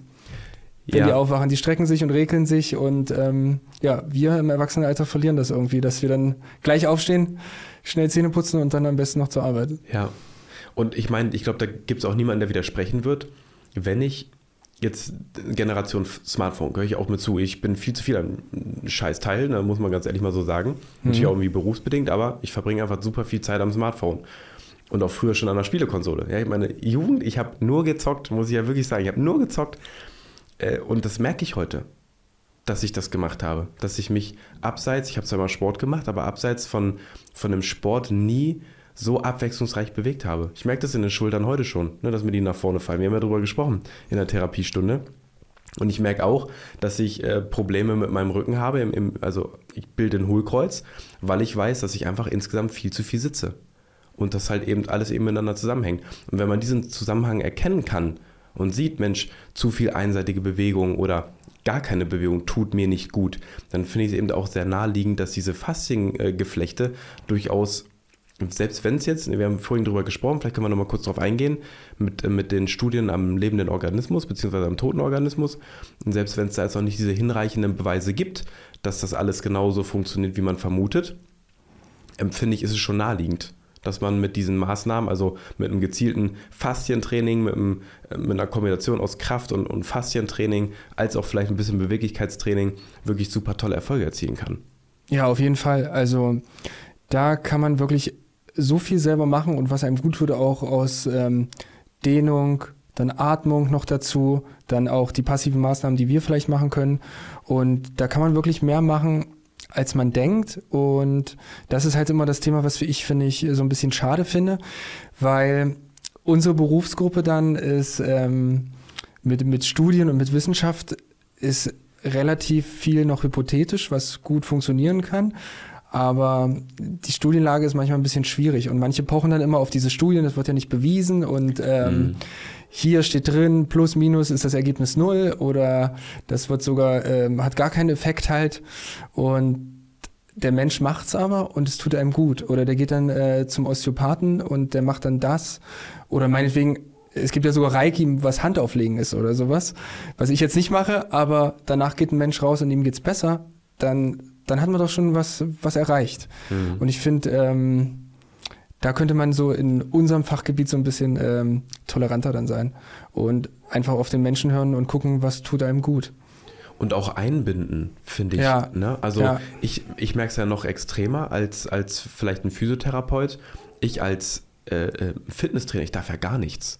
Also wirklich, mir, mir, traut, mir traut man auch nicht zu. Ich werde auch nicht gefragt, Mensch, kennen Sie sich damit aus, Herr Wagner? Die sagen, äh, Fitnesstrainer, nee, geht nicht. Ne? Therapie XY oder hm, alles, was die Krankenkasse bezahlt, ne? sowas darfst du schon gar nicht. Da genau. muss man sich also schon ziemlich genau, ähm, also entweder einen Schein haben, der ihn belegt, ja, du darfst das, aber du kannst dich ja noch so gut auskennen, du wirst ja eigentlich echt ignoriert. Und ich würde mir echt wünschen, dass ähm, die, die Ärzte, als auch Therapeuten, als auch Trainer einfach viel besser verzahnt miteinander zusammenarbeiten würden Das heißt, wann ist denn sinnvoll, zum Chiropraktiker zu gehen? Wann schickt der Chiropraktiker mich aber vielleicht eher weg und sagt, Mensch, da bist du besser bei, beim Fitnessstudio? Oder wann bin ich beim Physiotherapeuten richtig? Und wann muss ich einen Orthopäden aufsuchen? Und ich finde, diese Schnittstelle fehlt irgendwo einfach. Ja, das finde ich auch total. Also ich habe ja dann auch das Thema dann, dass ich versuche, so möglichst gute äh, Berufsgruppen oder Netzwerk mir zu schaffen, wo ich dann ähm, gleich sage, okay, das ist jetzt nicht mehr mein Metier, du musst jetzt dahin, da bist du besser aufgehoben und dann gehst du zu dem und äh, zu dem, dass ich quasi, wenn ich nicht mehr weiterkomme, habe ich auf jeden Fall aber irgendwen an der Hand, der der Richtige dafür ist. Hm. Und da hast du es halt wirklich oft, auch gerade ähm, von den Ärzten leider, dass dann ich weiß nicht, was es ist, aber dass dann, ähm, dass die so für sich arbeiten und dann ähm, so andere Berufszweige dann vielleicht so ein bisschen ähm, nicht so ernst nehmen. Ne? Und ich muss einfach leider so sagen, schlecht reden. Ja, oder schlecht reden. Es ich kenne auch von, von, von Trainern dann und du stehst ja dann nur mal an letzter Stelle in der Kette bei einer Verletzung. Als erstes gehst du zum Arzt, dann kriegst du vielleicht noch ein Rezept, kommst zu mir und dann bist du ja erst am Ende, wenn es dir eigentlich wieder gut geht. Aber dass man vielleicht was durch Bewegung viel schneller schaffen würde, mhm. schon am Anfang vielleicht, ähm, das ist noch nicht so die Kette. Ne?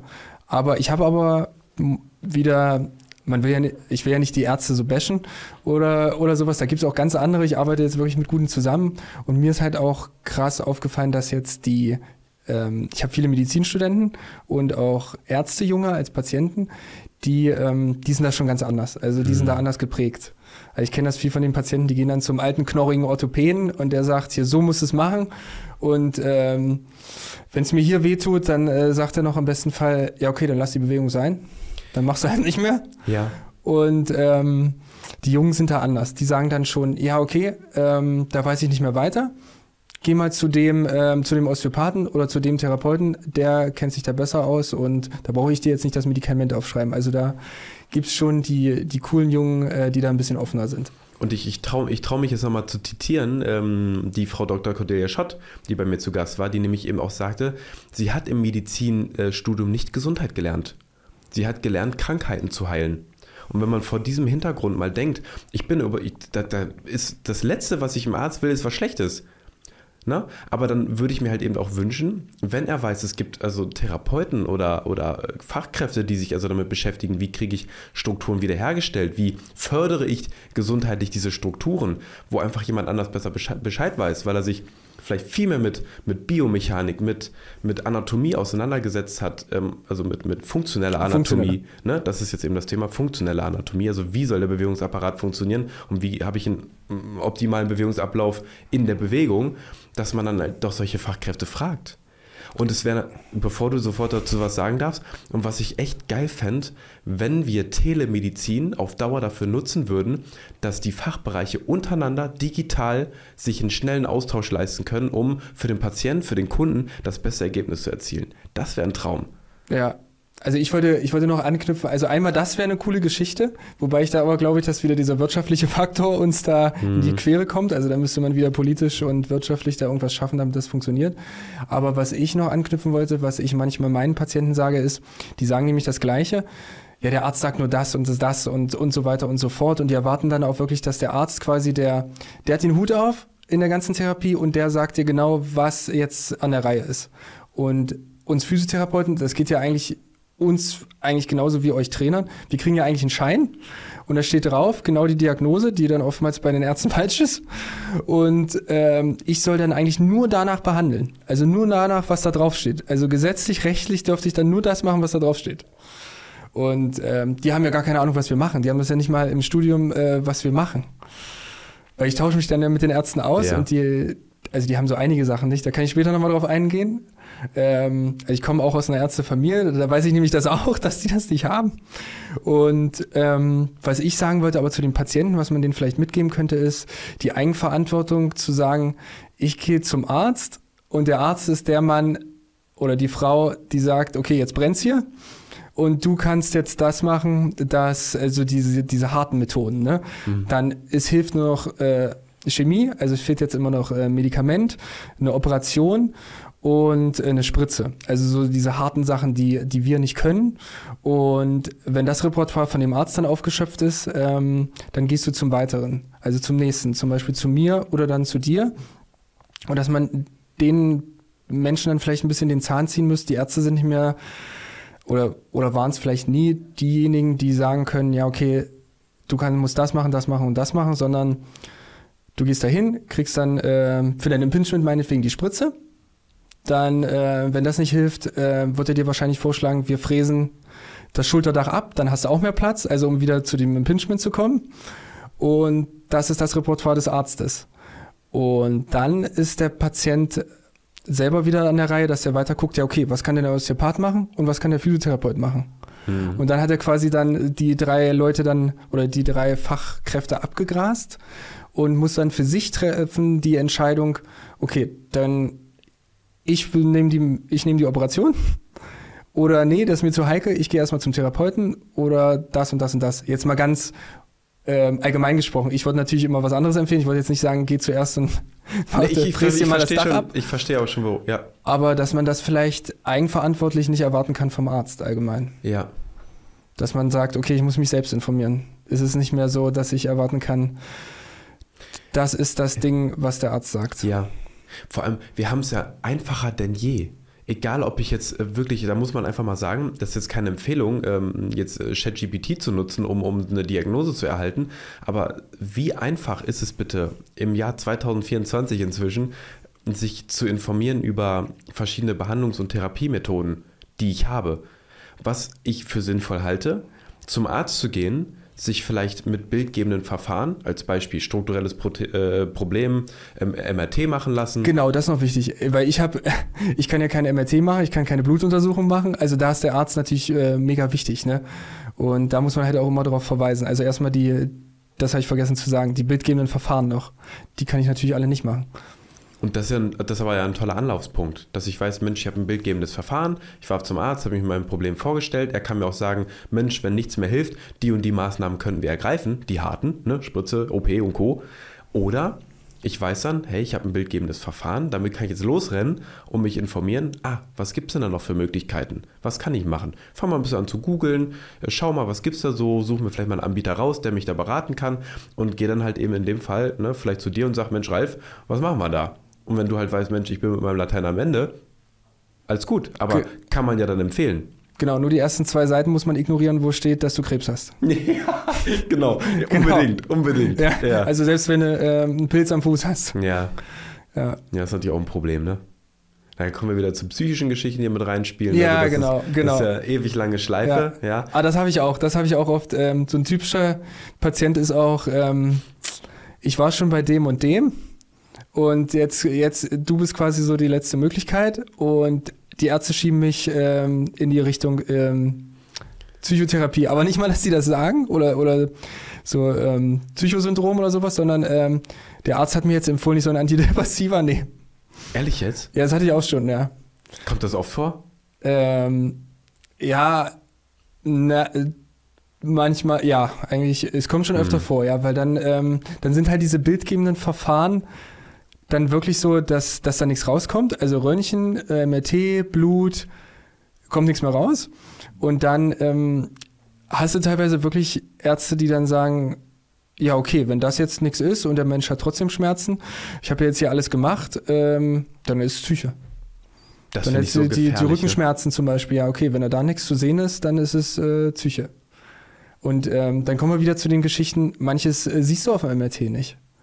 Und dann spürst du es aber unter den Fingern. Und dann hast du das, dass der Orthopäde nicht mehr genug Zeit hat, mal jemanden anzufassen, weil Oma Müller zieht sich in zehn Minuten aus und zieht sich wieder an. Äh, da hättest du aber vielleicht schon zwei normale machen können. Ich wollte gerade sagen, da bleibt noch eine Minute für die Behandlung. Ja, genau. Und dann kann keiner mehr irgendwie anfassen. Und ähm, dann schiebt man es noch in die Richtung vielleicht äh, Psyche und dann gehen sie mal zum Facharzt für oder Psychotherapeuten oder sonst irgendwas. Ne? Mhm. Und was dann sehr schade ist. Und wissen eigentlich selber gar nicht, was sie da machen. Nee, und im schlimmsten Fall reden sich die Patienten dann auch noch selbst ein durch den Arzt, ähm, ja, ich habe jetzt vielleicht wirklich äh, irgendwie Burnout, Psyche, sonst was. was und dabei haben sie wirklich was.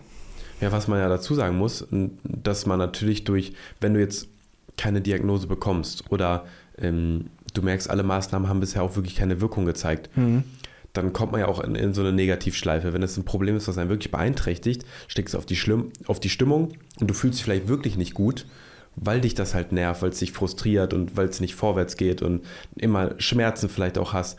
Klar, dass das dann vielleicht dich auch nicht gut fühlen lässt im Kopf, aber das ist ja vielleicht gar nicht der Ursprung, sondern einfach dann nur ein Symptom, was dadurch entsteht. Und dann kann sich natürlich vielleicht auch ein Patient, der das gar nicht besser weiß, der, der denkt dann vielleicht schnell, ach ja, vielleicht hat er ja recht, vielleicht habe ich wirklich was, weil mir geht es ja auch mental nicht so gut. Ne, und fängt dann an und, und macht und tut. Und am Ende des Tages ähm, hätte man ja aber wirklich helfen können. Genau, und das ist dann einfach schade, ja. Das ist wirklich schade. Ja.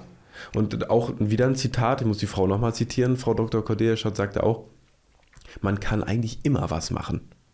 Nur weil derjenige, der dir gegenüber sitzt, sagt, da kann man nichts machen, heißt meistens einfach in Ärztesprache nur oder in Therapeutensprache oder in Trainersprache, ich kann nichts mehr machen. Genau, ich wusste, was du sagst, genau. Ja, also ich sage auch, ähm, ich versuche jedem Patienten Mut zu machen und das äh, zu sagen, das kriegt man schon irgendwie wieder hin. Ähm, und das ist auch so. Es gibt so viele Möglichkeiten und das ist halt auch das Schöne an unserem Berufszweig oder an der Medizin. Du kannst halt so viel machen und du hast nie das, äh, das richtige Werkzeug für den einen Menschen, sondern es gibt so viele Möglichkeiten und dadurch ist es eigentlich auch nie ausgeschöpft für den, äh, für den jeweiligen, der irgendein Problem hat und der war schon bei zehn Leuten, aber vielleicht hat dann der Elfte dann doch die, die Lösung, ne? Ja. Weil der war dann bei einer Fortbildung, hatte dann zufällig den Patienten, wo Ja. das dann war und dann machst du das. Und dann funktioniert's. Das ist es ja eben. ne? Also ein Osteopath ist ja nicht gleich Osteopath, genau wie ein Fitnesstrainer nicht gleich Fitnesstrainer ist. Ich nehme Ja. auch den Ärzten nicht übel, dass sie sagen, Fitnesstrainer sind Quatsch. Ja, Weil's, weil du kannst dich ja Fitnesstrainer nennen in dem Moment, wo du eine B-Lizenz hast. ja, da, da, Natürlich, dann spielt rein, wie lange arbeitet er schon als Fitnesstrainer? Wie lange trainiert er selber? Welche Vorbildung hat er gemacht? Ne, womit beschäftigt er sich eben auch privat? Habe ich eine B-Lizenz gemacht? Sicherlich weiß ich dann als Trainer noch nicht viel. Mache ich das aber schon 10, 15 Jahre, selbst wenn ich nur eine B-Lizenz habe und ich habe schon all mögliche Kunden kennengelernt und mich da reingearbeitet, kann ich vielleicht auch schon wieder viel mehr sagen. Und genau, Genau. eben so, äh, ne, genau das, was du sagst, dann habe ich einen Fall, der hatte genau das und dem hat genau das dann geholfen in der Situation. Ja, kannst halt aber eben nur wissen, wenn du nicht aufgibst. Auch wenn es frustrierend sein kann, was ich auch verstehe. genau. Immer eine zweite, dritte, vierte Meinung einholen und so lange dranbleiben, hoffentlich, bis, bis es klappt. Ja. Irgendwer wollte, irgendwer wollte schon recht haben, nein. Aber meistens ist es ja wirklich so, dass man dann immer noch eine Möglichkeit findet und dann hat der eine das noch nicht probiert. Aber was halt dann immer ein Thema ist, viel, du hast halt viele so Ego-Shooter dann in den Berufszweigen, die dann, die dann wirklich sagen, okay, wenn, wenn ich es nicht weiß, dann weiß sowieso kein anderer. Ja, Und das hast du halt wirklich, da lernst du viele, also ich habe viele tolle Kollegen und es gibt viele tolle Ärzte, aber auf der anderen Seite hast du dann auch solche Ärzte. Ich nenne immer das gute Beispiel, wie ich vorhin schon gesagt habe, du hast, du hast einen Knieschmerz beim Kniebeugen, du gehst zum Arzt und äh, sagst, du hast äh, die Schmerzen beim Kniebeugen, dann sagt er, ja, dann machen sie es doch nicht. Oder der sagt, ähm, ja, dann machen sie doch erstmal Sport. Dann sagst du, ja, ich mache doch Sport. Ja, dann machen sie weniger Sport. Mhm. Und dann denkst du dich natürlich, super. das trifft eigentlich auch den Kern, dass wenn ich als, als Therapeut, als Arzt, als Trainer davon ausgehe, dass ich derjenige welche bin, der mit seiner Methode dem Patienten helfen kann, dann ist, ist, ist das sofort schon ein Ego-Problem. Voll. Ne? Weil ich kann ja gar nicht davon ausgehen, vielleicht helfen meine Maßnahmen jetzt einfach nicht. Und es ist auch völlig okay, dann zu sagen, hey Mensch, dann richte dich bitte an Stelle XY. Wie du sagst, du hast dir ein tolles Netzwerk aufgebaut, um dann eben eine Lösung zu finden für den Patienten. Genau, ich habe ich hab ja wirklich, ähm, ich, ich mache den Beruf ja über zehn Jahre und ich habe direkt ähm, nach meiner Ausbildung, ich habe jedes Jahr Weiterbildung gemacht, richtig viele, weil ich immer, äh, ich wollte immer mehr und umso mehr du lernst, umso mehr weißt du, dass du nichts weißt. Also, und ich glaube, das ist auch wichtig, dass man diesen Demut hat, dann immer noch zu, äh, zu, zu sagen, okay, da muss, du musst mal noch mal weiter reinlesen, dann musst du noch mal zu wem anders schicken und ähm, da muss man dann wirklich sagen, okay, ich komme hier nicht weiter und dann musst du zu einem anderen Experten. Und das ist, finde ich, ganz wichtig, dass man da so eine gewisse Demut hat. Jetzt kommen wir zum Thema anderen Experten. Ich wollte dich da schon von Anfang an fragen, was hältst du von Chiropraktik? Ja, also Chiropraktik, ähm, das ist ganz interessant, weil das hast du ähm, in der manuellen Therapie, wenn du Physiotherapie machst, ist manuelle Therapie so eine Weiterbildung, die machst du berufsbegleitend, die dauert so zweieinhalb Jahre. Und da lernst du eigentlich jedes Gelenk und jeden Knochen äh, richtig gut in deinem Körper kennen und die Stellung und du testest viel. Und das geht dann schon in die Richtung Chiropraktik, weil du lernst dann das Gelenk richtig einzustellen, zu mobilisieren und wie ich so für mich die, ähm, Wir, Jetzt haben, kam- wir haben Besuch. Genau, ich habe den Praxishund mit und der will jetzt gerade hier mit kuscheln. Alfie. Und jetzt gibt er mir Küsschen. Das, das lohnt Ja, sich jetzt, also das lohnt sich jetzt in jedem Fall für alle, die nur hören. Ja. Unbedingt. Die Stoffnase haben wir jetzt auch noch hier im Mikrofon. Das lohnt sich auf jeden Fall Ja. mal reinzuschauen. Ja, das ist übrigens auch mein, ähm, durch Alfie kann ich immer, also durch meine Hunde kann ich immer ganz gut eruieren, ähm, wie die Menschen so sind. Sind die cool oder nicht? Aber ähm, um jetzt zur Chiro äh, Chiropraktik zurückzukommen, ähm, das hast du halt in der manuellen Therapie schon drin und ich habe es dann in der Osteopathie, äh, in der parietalen nochmal gehabt. Und Mhm. was wir machen, äh, was die Chiropraktik dann macht, du stellst dir ein Gelenk, zum Beispiel die Halswirbelsäule, äh, stellst du dann ein, merkst, du hast einen Stopp und dann ähm, willst du, also die Range of Motion ist zu Ende, du hast einen harten Gelenkstopp und dann willst du da drüber mobilisieren und gibst so einen kleinen Impuls, so einen kleinen, zarten, schnellen Impuls und renkst dann quasi so ein.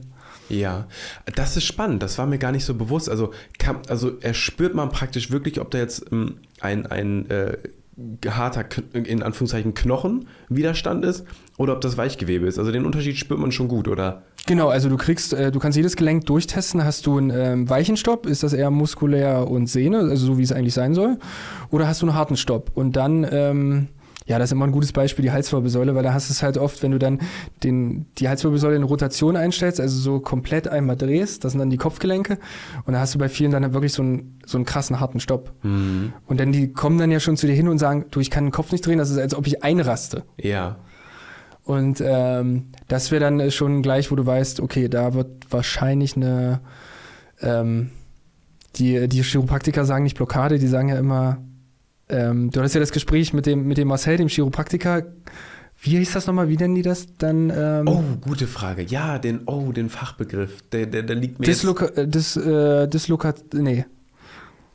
Ich komme auch nicht mehr drauf. Ich komme auch gerade nicht drauf. Ich nenne es dann immer noch, ähm, da steinigen mich alle Chiropraktiker wahrscheinlich, aber ich nenne es immer noch äh, umgangssprachlich Blockade, obwohl das auch falsch ist, weil es Ja. nicht wirklich eine Blockade, weil es nicht richtig blockiert. Aber du hast auf jeden Fall Testis und hast diesen äh, harten Gelenkstopp. Subluxation. Subluxation, stimmt. Ja, Das war's, ja. Ey, Mann, Ja. das Unterbewusstsein hat es Ja. abgespeichert. Ja, Ja. schön. Nee, ähm, das ist quasi auch in meinem Handwerkskasten, ähm, den ich so habe, wo ich dann die Werkzeuge habe, alias Chiropraktik, Osteopathie und Training, wäre das bei mir auch dabei, wobei ich bei manchen Sachen so ein bisschen vorsichtig bin. Zum Beispiel die Halswirbelsäule, die renke ich zum Beispiel nicht gerne ein. Also Mhm. jetzt bei einem, bei einem fetten Lendenwirbel, da, da kannst du, da, da, da scheue ich mich jetzt nicht.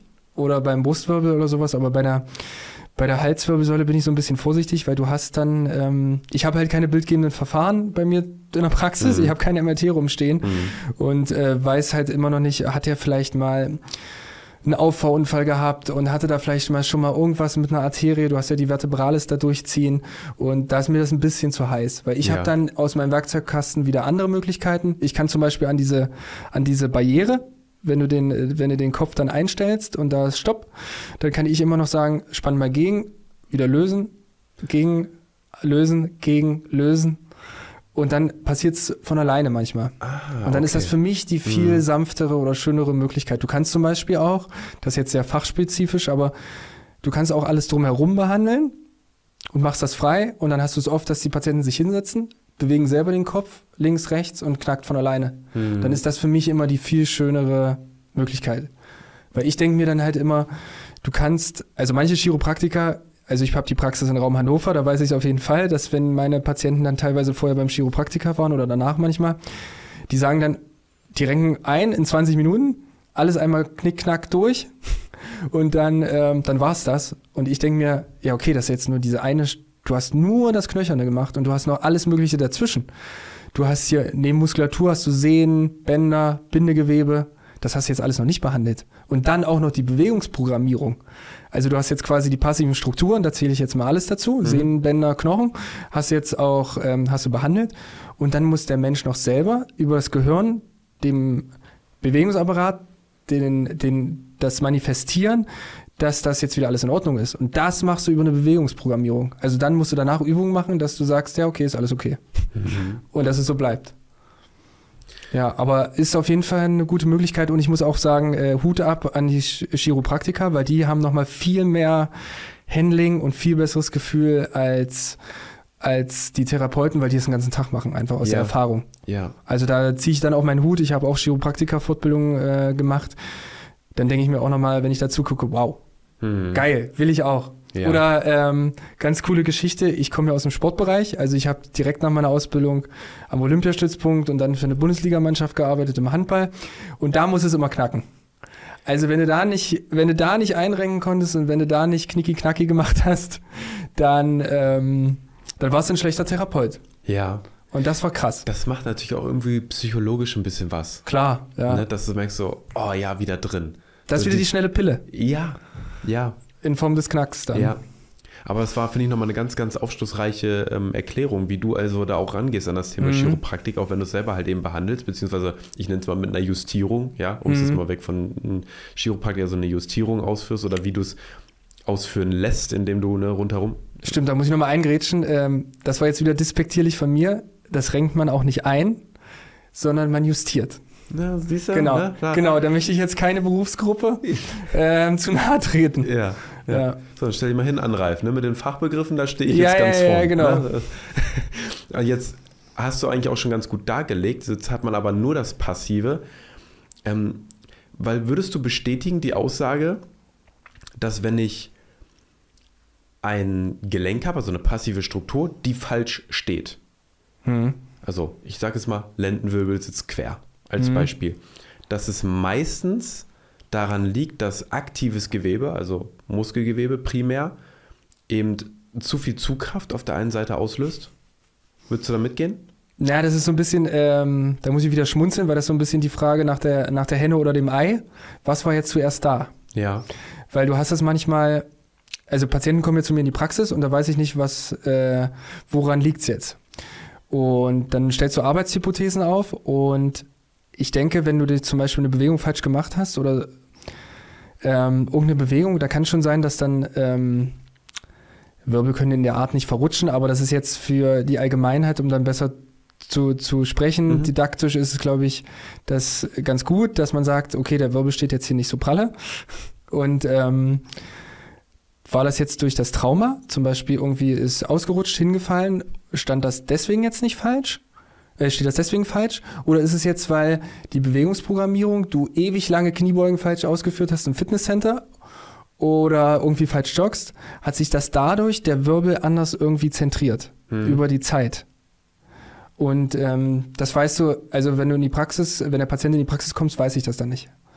Ja. Da muss man dann schauen. Dann mache ich dann Bewegungstests, wo ich dann vielleicht nochmal sehe, okay, die Bewegung ist schon falsch, dann kam es vielleicht von der Bewegung.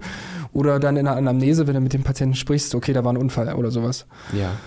Dahingehend, weil du willst ja darauf hinaus, ob jetzt erst, ob die Muskeln den Wirbel falsch ziehen ähm, oder ob dann ähm, die Blockade den Muskel beein, äh, beeinflusst. Ich, ja, ich will da deswegen drauf hinaus, weil ähm, ich es jetzt spannend finde, weil wieder beim gleichen Thema, wenn ich es nur passiv behandle und ich renne jetzt ähm, alle zwei Wochen oder alle vier Wochen renne ich zum Chiropraktiker und lass mir das wieder reindrücken. Hm. So, ja, na, aber äh, das wird ja jedes Mal wieder schief. Oder ich sage mal, nicht optimal. Ne? Sonst Mhm. würde ich ja nicht wieder hingehen müssen und dann müsste Mhm. mir dann nicht wieder da reindrücken. Jetzt frage ich mich, was kann ich denn da machen, um das zu vermeiden? Also klar, ich muss was aktiv tun. Hm. Offensichtlich. Ne? Weil passiv behandeln, ne? wenn ich alle Mhm. zwei oder vier Wochen wieder hin muss, scheint ja nicht eben äh, der Goldstandard zu sein, wie man so Mhm. schön sagt. Wie gehe ich denn dann davor und wie kann ich das dann ähm, herausfinden, was also eigentlich wirklich mein, mein Problem ist, meine Ursache?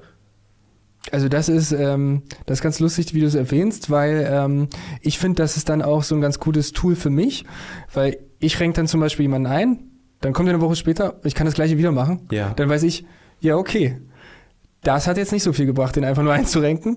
Da müssen wir nochmal ein paar andere Sachen machen. Und dann, ähm, dann ist das für mich so ein diagnostisches Tool wirklich ganz gut, was mich dann auf den richtigen Weg bringt, weil dann muss ich noch ein paar Sachen mehr machen. Also wir haben ja dann die, das, das Einrenken oder das Justieren haben wir dann ja auch als, als Tool kann ich das benutzen. Also ich weiß dann, ich renke den Patienten ein, der kommt nach einer Woche wieder und ich muss es wieder tun.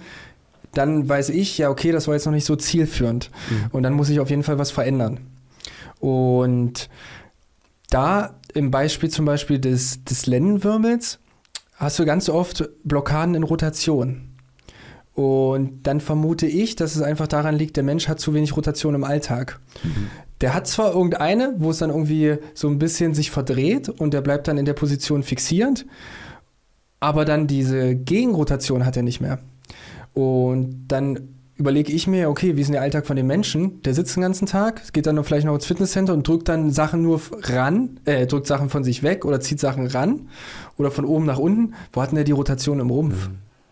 Und dann ist es halt dann daran gesetzt, dass du auch wirklich die Rotation ins Training einbaust oder in deinen Bewegungsablauf. Dann musst du mal die Lendenwirbelsäule komplett rotieren, damit das dann nicht mehr passiert. Und dann renke ich beispielsweise ein, gebe dem die Hausaufgaben, mach mehr Rotation, mach das Bauchtraining mit Rotation, mach Mobility und dann, aha, kommt er nach einer Woche wieder, ist nicht mehr. Brauche ich es nicht mehr einrenken. Weil, was man früher ja immer gedacht hat, einrenken, äh, ständig einrenken ist schlecht. Da gibt es genug Studien, die sagen, äh, nee, es spielt nur keine Rolle. Aber für mich ist es halt, ja, okay, wenn ich es jetzt jedes Mal machen kann, äh, dann bringt es auch nichts. Nicht nachhaltig dann, ne? Genau. Dann fragt man sich gut, dann kann ich Genau. ja dem Patienten leider damit nicht so richtig auf die Sprünge helfen. Genau, das ist wie wenn ich, ähm, Patient kommt jede Woche und ich massiere den äh, Trapez da oben, den Nacken und dann mache ich das jede Woche. Ja, okay. Also das ist so ein bisschen, ähm, bringt nichts, ne? Dann machst du die Daumengelenke kaputt. Genau, äh, das ist immer gut für, für den Therapeuten. Äh, für den Geldbeutel ist es natürlich super, Mhm. aber man hat ja eigentlich als guter Therapeut immer das, das erste Ziel, du siehst den Menschen nie wieder, Mhm. weil er gesund ist. Mhm. Und das ist halt das Schönste. Und triffst ihn dann in der Stadt. So wieder, aber nicht in der Praxis. Ja. Ja. Ah, das finde ich jetzt tatsächlich spannend, weil so auf diese Weise Chiropraktik zu betrachten oder egal, eine Justierung, wo Mhm. ich händisch eingreife, um eben zu schauen, gut, behebe ich das Problem, weil das Mhm. strukturelle Problem vielleicht wirklich aufgrund von einem Auslöser passiert ist, Mhm. um es dann zu lösen und dann sehen, ach Mensch, ist super, Mhm. oder ob dann eben das Problem immer und immer wieder auftaucht, Mhm. dann eben äh, herzuleiten, okay, das Problem kommt also scheinbar von woanders. Genau. Ja, sehr spannend. Ja, das macht den Beruf ja also spannend, finde ich. Ja, wirklich, ne? Ja. Und dann fährst du halt wirklich zur Weiterbildung zu der und zu der, zu der. Und jetzt, ähm, also auch jetzt, zehn Jahre ist jetzt im Vergleich jetzt nicht so viel, aber da hat man schon seine Erfahrung gemacht. Und ich lerne immer wieder was Neues. Ich habe Mhm. relativ viel Schulterpatienten und dann, ähm, dann habe ich immer wieder irgendwas Neues und einen neuen Mechanismus, wo ich sage, oh, geil. Das Ja. funktioniert jetzt nochmal und da ist nochmal was Neues. Und dann habe ich diesen einen Patienten, der überall war. Und dann kriege ich es aber bei dem hin, weil ich das irgendwie neu für mich herausgefunden habe. Hm. Und das ist halt mega. Und da dient dann auch die Chiropraktik und ähm, das ist halt cool, ne? Oder ich habe einen Patienten, der ist selber, macht der, wie gesagt, dieses Reiki mit dem, mit diesem Handauflegen, ne? Ja. Da, da lachen natürlich viele und viele Kollegen, ne? Oder du legst ja gar nicht die Hand auf, du, du lässt sie quasi schweben, ne? Und der hat halt auch Leute, die zu ihm gehen, die zum Beispiel vom Stress überlagert sind, die fühlen sich danach besser und fahren runter. Hm. Und dann ist das auch eine coole Möglichkeit. Ist jetzt nichts für mich, was ich so in meinem Praxisalltag machen möchte, weil ich habe hier mein Steckenpferd, wo ich gut bin. Und da brauche ich nicht sowas auch noch anfangen, aber ist doch cool. Ja. Ja, genau wie, wie, wie, wie es ganz unterschiedliche ähm, Möglichkeiten, Stress gibt abzubauen. Jetzt Ja. auch Thema Meditation, ne, für den Ja. einen, der sagt, gut, ich, ich brauche, ich meine, Meditation ist ein Ja. weit, weit dehnbarer Ja. Begriff, ne, aber Ja. der eine setzt sich gerne hin, macht Atemübungen, der nächste sagt, damit kann ich gar nichts anfangen. Ich muss einfach für mich meine Musik äh, hören, ähm, Augen zu, lege ich mich auf die. Couch. Das ist für mich eine Form der Meditation. Also, solange ich ähm, das richtige Tool für ähm, den richtigen Menschen habe, glaube ich, ähm, sind da dem keine Grenzen gesetzt. Wobei du das äh, bei dem Stress, ähm, hast du das auch oftmals, dass die Leute dann nur über Meditation und Yoga und Entspannen und sowas. Aber auf der anderen Seite ist ja, ist ja Mechanismus Stress. Also wir sind ja alles Tiere irgendwo noch, ähm, um aus der Biologie zu greifen. Und da hattest du den Mechanismus Fight or Flight. Ja. Und viele machen dann halt nur dieses Runterkommen, aber manchmal ist es auch, wenn das Adrenalin und Cortison sich anstaut, mal richtig auspowern. Weil für den einen funktioniert Meditation, für den anderen musst du dann aufs Laufband und dann musst du mal sprinten und quasi auch weglaufen, damit ähm, Adrenalin mal wirklich ausgeschossen und äh, vom Schweiß und das wirklich mal, dass du dich auspowerst. Die Geschichte habe ich auch schon mal in einem, ich hatte ja mal ein anderes Podcast-Projekt, ne, so zur Persönlichkeitsentwicklung mit einem Kumpel zusammen. Und da habe ich die Geschichte schon mal erzählt. Ähm, ich habe ganz oft, wenn ich richtig gestresst war und mich auch mental richtig viel belastet hat, also auch richtig, richtig emotionale Themen teilweise, bin ich laufen gegangen draußen. Und es ist nicht nur einmal passiert, dass wenn ich dann gelaufen bin, dass dann so ein Punkt gab, wo ich, wo ich so das Gefühl, jetzt muss ich richtig lossprinten, um das so alles loszuwerden. Und dann habe ich angefangen zu weinen beim Laufen. Ist mir nicht nur einmal passiert, ne? Und dann war das aber raus und dann ging es mir richtig gut. Das heißt, es ist mir erst gelungen, über die körperliche Ebene tatsächlich dieses Stress und, und emotionale Thema überhaupt aufzulösen, aufzubrechen. Da hätte ich jetzt noch so lange zu Hause auf der Couch sitzen können, wäre vermutlich nicht passiert. Bin ich richtig losgesprintet, na und dann äh, ging das ab. Habe ich immer die Empfehlung gegeben, wenn du dich mal so fühlst, sprint mal, sprint mal eine Runde. Aber da gibt es das auch in der Therapie, äh, um das noch weiter zu spinnen äh, oder spannen, den Bogen. Ähm, du hast ein Emotional Release, heißt das. Mhm. Also du hast das manchmal, dass du Menschen auf der Behandlungsbank hast und die haben richtig kräftigen Schmerz. Du renkst die ein oder machst zum Beispiel, das Zwerchfell ist da immer so ein Kennmuskel ähm, und dann fangen die an zu weinen oder zu lachen. Dass ich da wirklich ähm, da was festsetze. Und dann war ich auf einer ähm, Osteopathie-Fortbildung. Sorry, ich stelle mir das gerade so vor. Du behandelst ihn und auf einmal fängt er übel an zu lachen. Also, Aber das habe ich Gott sei Dank öfter als, als Wein. Ja, ja, ja. Aber das funktioniert tatsächlich. Dann sind die dann irgendwie so losgelöst und wie du es gerade beschrieben hast mit dem Wein, dass das dann mhm. wirklich dann einfach die Emotionen aus dir rauskommen. Und ähm, da war ich bei einer Osteopathie-Fortbildung in Bayern und dann ging es dann auch ähm, vier Tage nur um Zwerchfell und das Zwerchfell, dass das so der emotionale Muskel auch ist.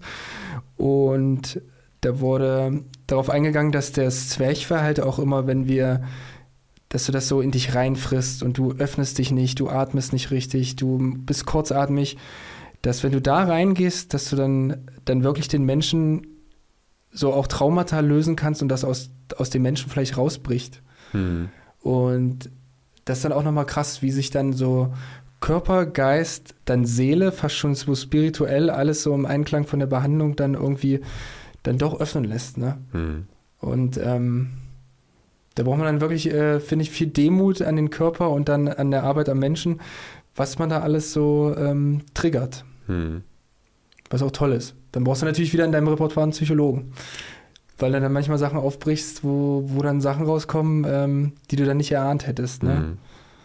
Wie irgendeine, ähm, da hatte ich mal eine Patientin, die hatte immer ähm, Leistenschmerzen und richtig dolle. Und dann war das nämlich auch, dass sie dann ähm, so fast schon so vegetativ, so kaltschweißig geworden ist. Du merkst dann da unten am Rücken kommt, äh, also wirklich entsteht Schweiß, also vegetativ wie Prüfungsangst, sowas kennt man.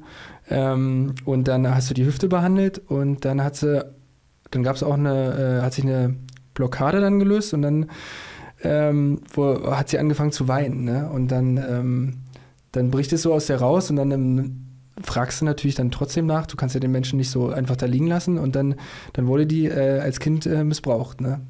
Hm. Und ähm, dann weiß man halt immer nicht, ob dann dieser Schmerz durch dann Innenrotation vom, von der Hüfte, alles eng, alles eingeengt, will sich nicht öffnen. Mm.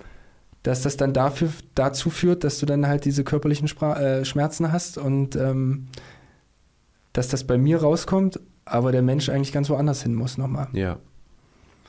Und das ist halt, ähm, ja. Das ist schon krass, auch wie der ja. Körper da funktioniert, ne? Ja. Das ist ja, glaube ich, auch also mit, mit sämtlichen Trauma ähm, sag ich mal jetzt, ähm, ein klassisches Beispiel irgendwie aus so einem Auffahrunfall. Sowas setzt sich ja auch fest irgendwo im Körper und Energie staut sich irgendwie. Habe ich mich überhaupt nicht mit beschäftigt, kann ich auch überhaupt nicht zu sagen. Höre ich nur immer mal so. Ähm, und klar, wenn dann da noch so, so extrem, äh, ex, extreme ähm, Ereignisse zukommen, die einfach auch ne, psychisch einfach total schlimm sind äh, für die Menschen, ähm, sich das körperlich festsetzen kann, ich glaube, da, da wissen wir noch ganz vieles nicht. Nee. Und dann ähm, ja, äh, dann da hilft auch keine Studie, ne? Nee, da, nee, da hilft auch keine genau. Studie. Ja. ja. Und jetzt einfach zu behaupten, da gibt es keine Studie für, ähm, existiert nicht, das genau. finde ich dann auch ein bisschen, bisschen zu einfach. Ja. Mhm.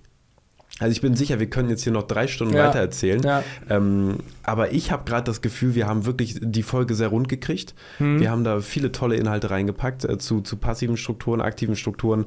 Wann hilft was?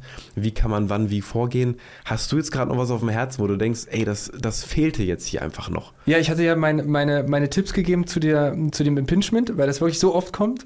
Ähm, dann zu den Knieschmerz. Und dann habe ich noch so ein... Ähm, so ein, so ein Trick aus meiner Erfahrung, ähm, Rückenschmerz. Also so diffuser Rückenschmerz, du hast das MRT gekriegt, du hast äh, das Röntgenbild gekriegt, da wird nichts gefunden, aber du hast trotzdem die Schmerzen und äh, wieder Bezug auf Sitzen. Wir sitzen den ganzen Tag, Bauchmuskeln machen nichts, die sind angenährt. Atmest nicht richtig und du hockst die ganze Zeit eigentlich in deinen Rückenmuskeln, damit der Körper irgendwie noch halbwegs gerade bleibt, damit du nicht komplett entgleitest auf dem Sitz. Und dann ist ganz häufig das Problem der Bauch.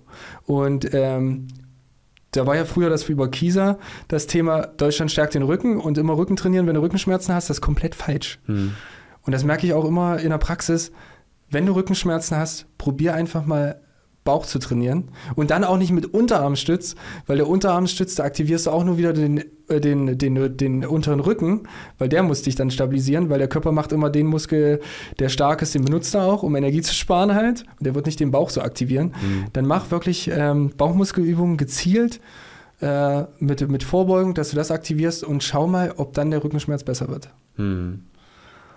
Das ist nochmal so ein Tipp, ähm, den ich gerne weitergebe. Das, äh, das hilft wirklich vielen Leuten. Ja, sehr geil. Also hat Ralf uns heute Knieschmerzen, Schulterschmerzen und Rückenschmerzen genommen. Ich denke, besser können wir aus der Folge gar nicht rausgehen. Ich bedanke mich an der Stelle für alle, die zugehört oder zugeschaut haben. Lasst unbedingt einen Daumen nach oben da, ist für euch kostenfrei, genau wie folgen oder abonnieren. Kostet euch auch keinen Cent. Und wenn ihr jetzt denkt, ah Mensch, da gibt es jemanden, der hat vielleicht genau diese Probleme oder der kann von diesen Inhalten profitieren, teilt die Folge sehr gerne. Ich packe euch alle Infos zu Ralf unten in die Video- ähm, Podcast-Beschreibung. Da äh, Instagram verlinke ich mal. Hast du eigentlich eine Homepage? Ja, habe ich auch, ja, ich habe alles, ja. Ja, habe ich noch, noch gar nicht gesehen. Ja. Ne? Homepage packe ich auch alles unten rein. Wenn es also Fragen gibt, äh, die jetzt darüber hinausgehen, entweder natürlich gerne in die Kommentare schreiben, äh, dann tausche ich mich mit dem Ralf nochmal aus, oder aber schreibt ihm einfach direkt. Da kann er vielleicht dann eben auch weiterhelfen. Irgendwelche letzten Worte? Nö, einfach. Äh, ja, also einfach nicht den Mut verlieren und immer sich bewegen und nicht so viel sitzen. Ja. Da können wir es abrunden. Vielen Dank fürs Zuhören. Bis zum nächsten Mal. Macht's gut. Tschüss. Tschüss.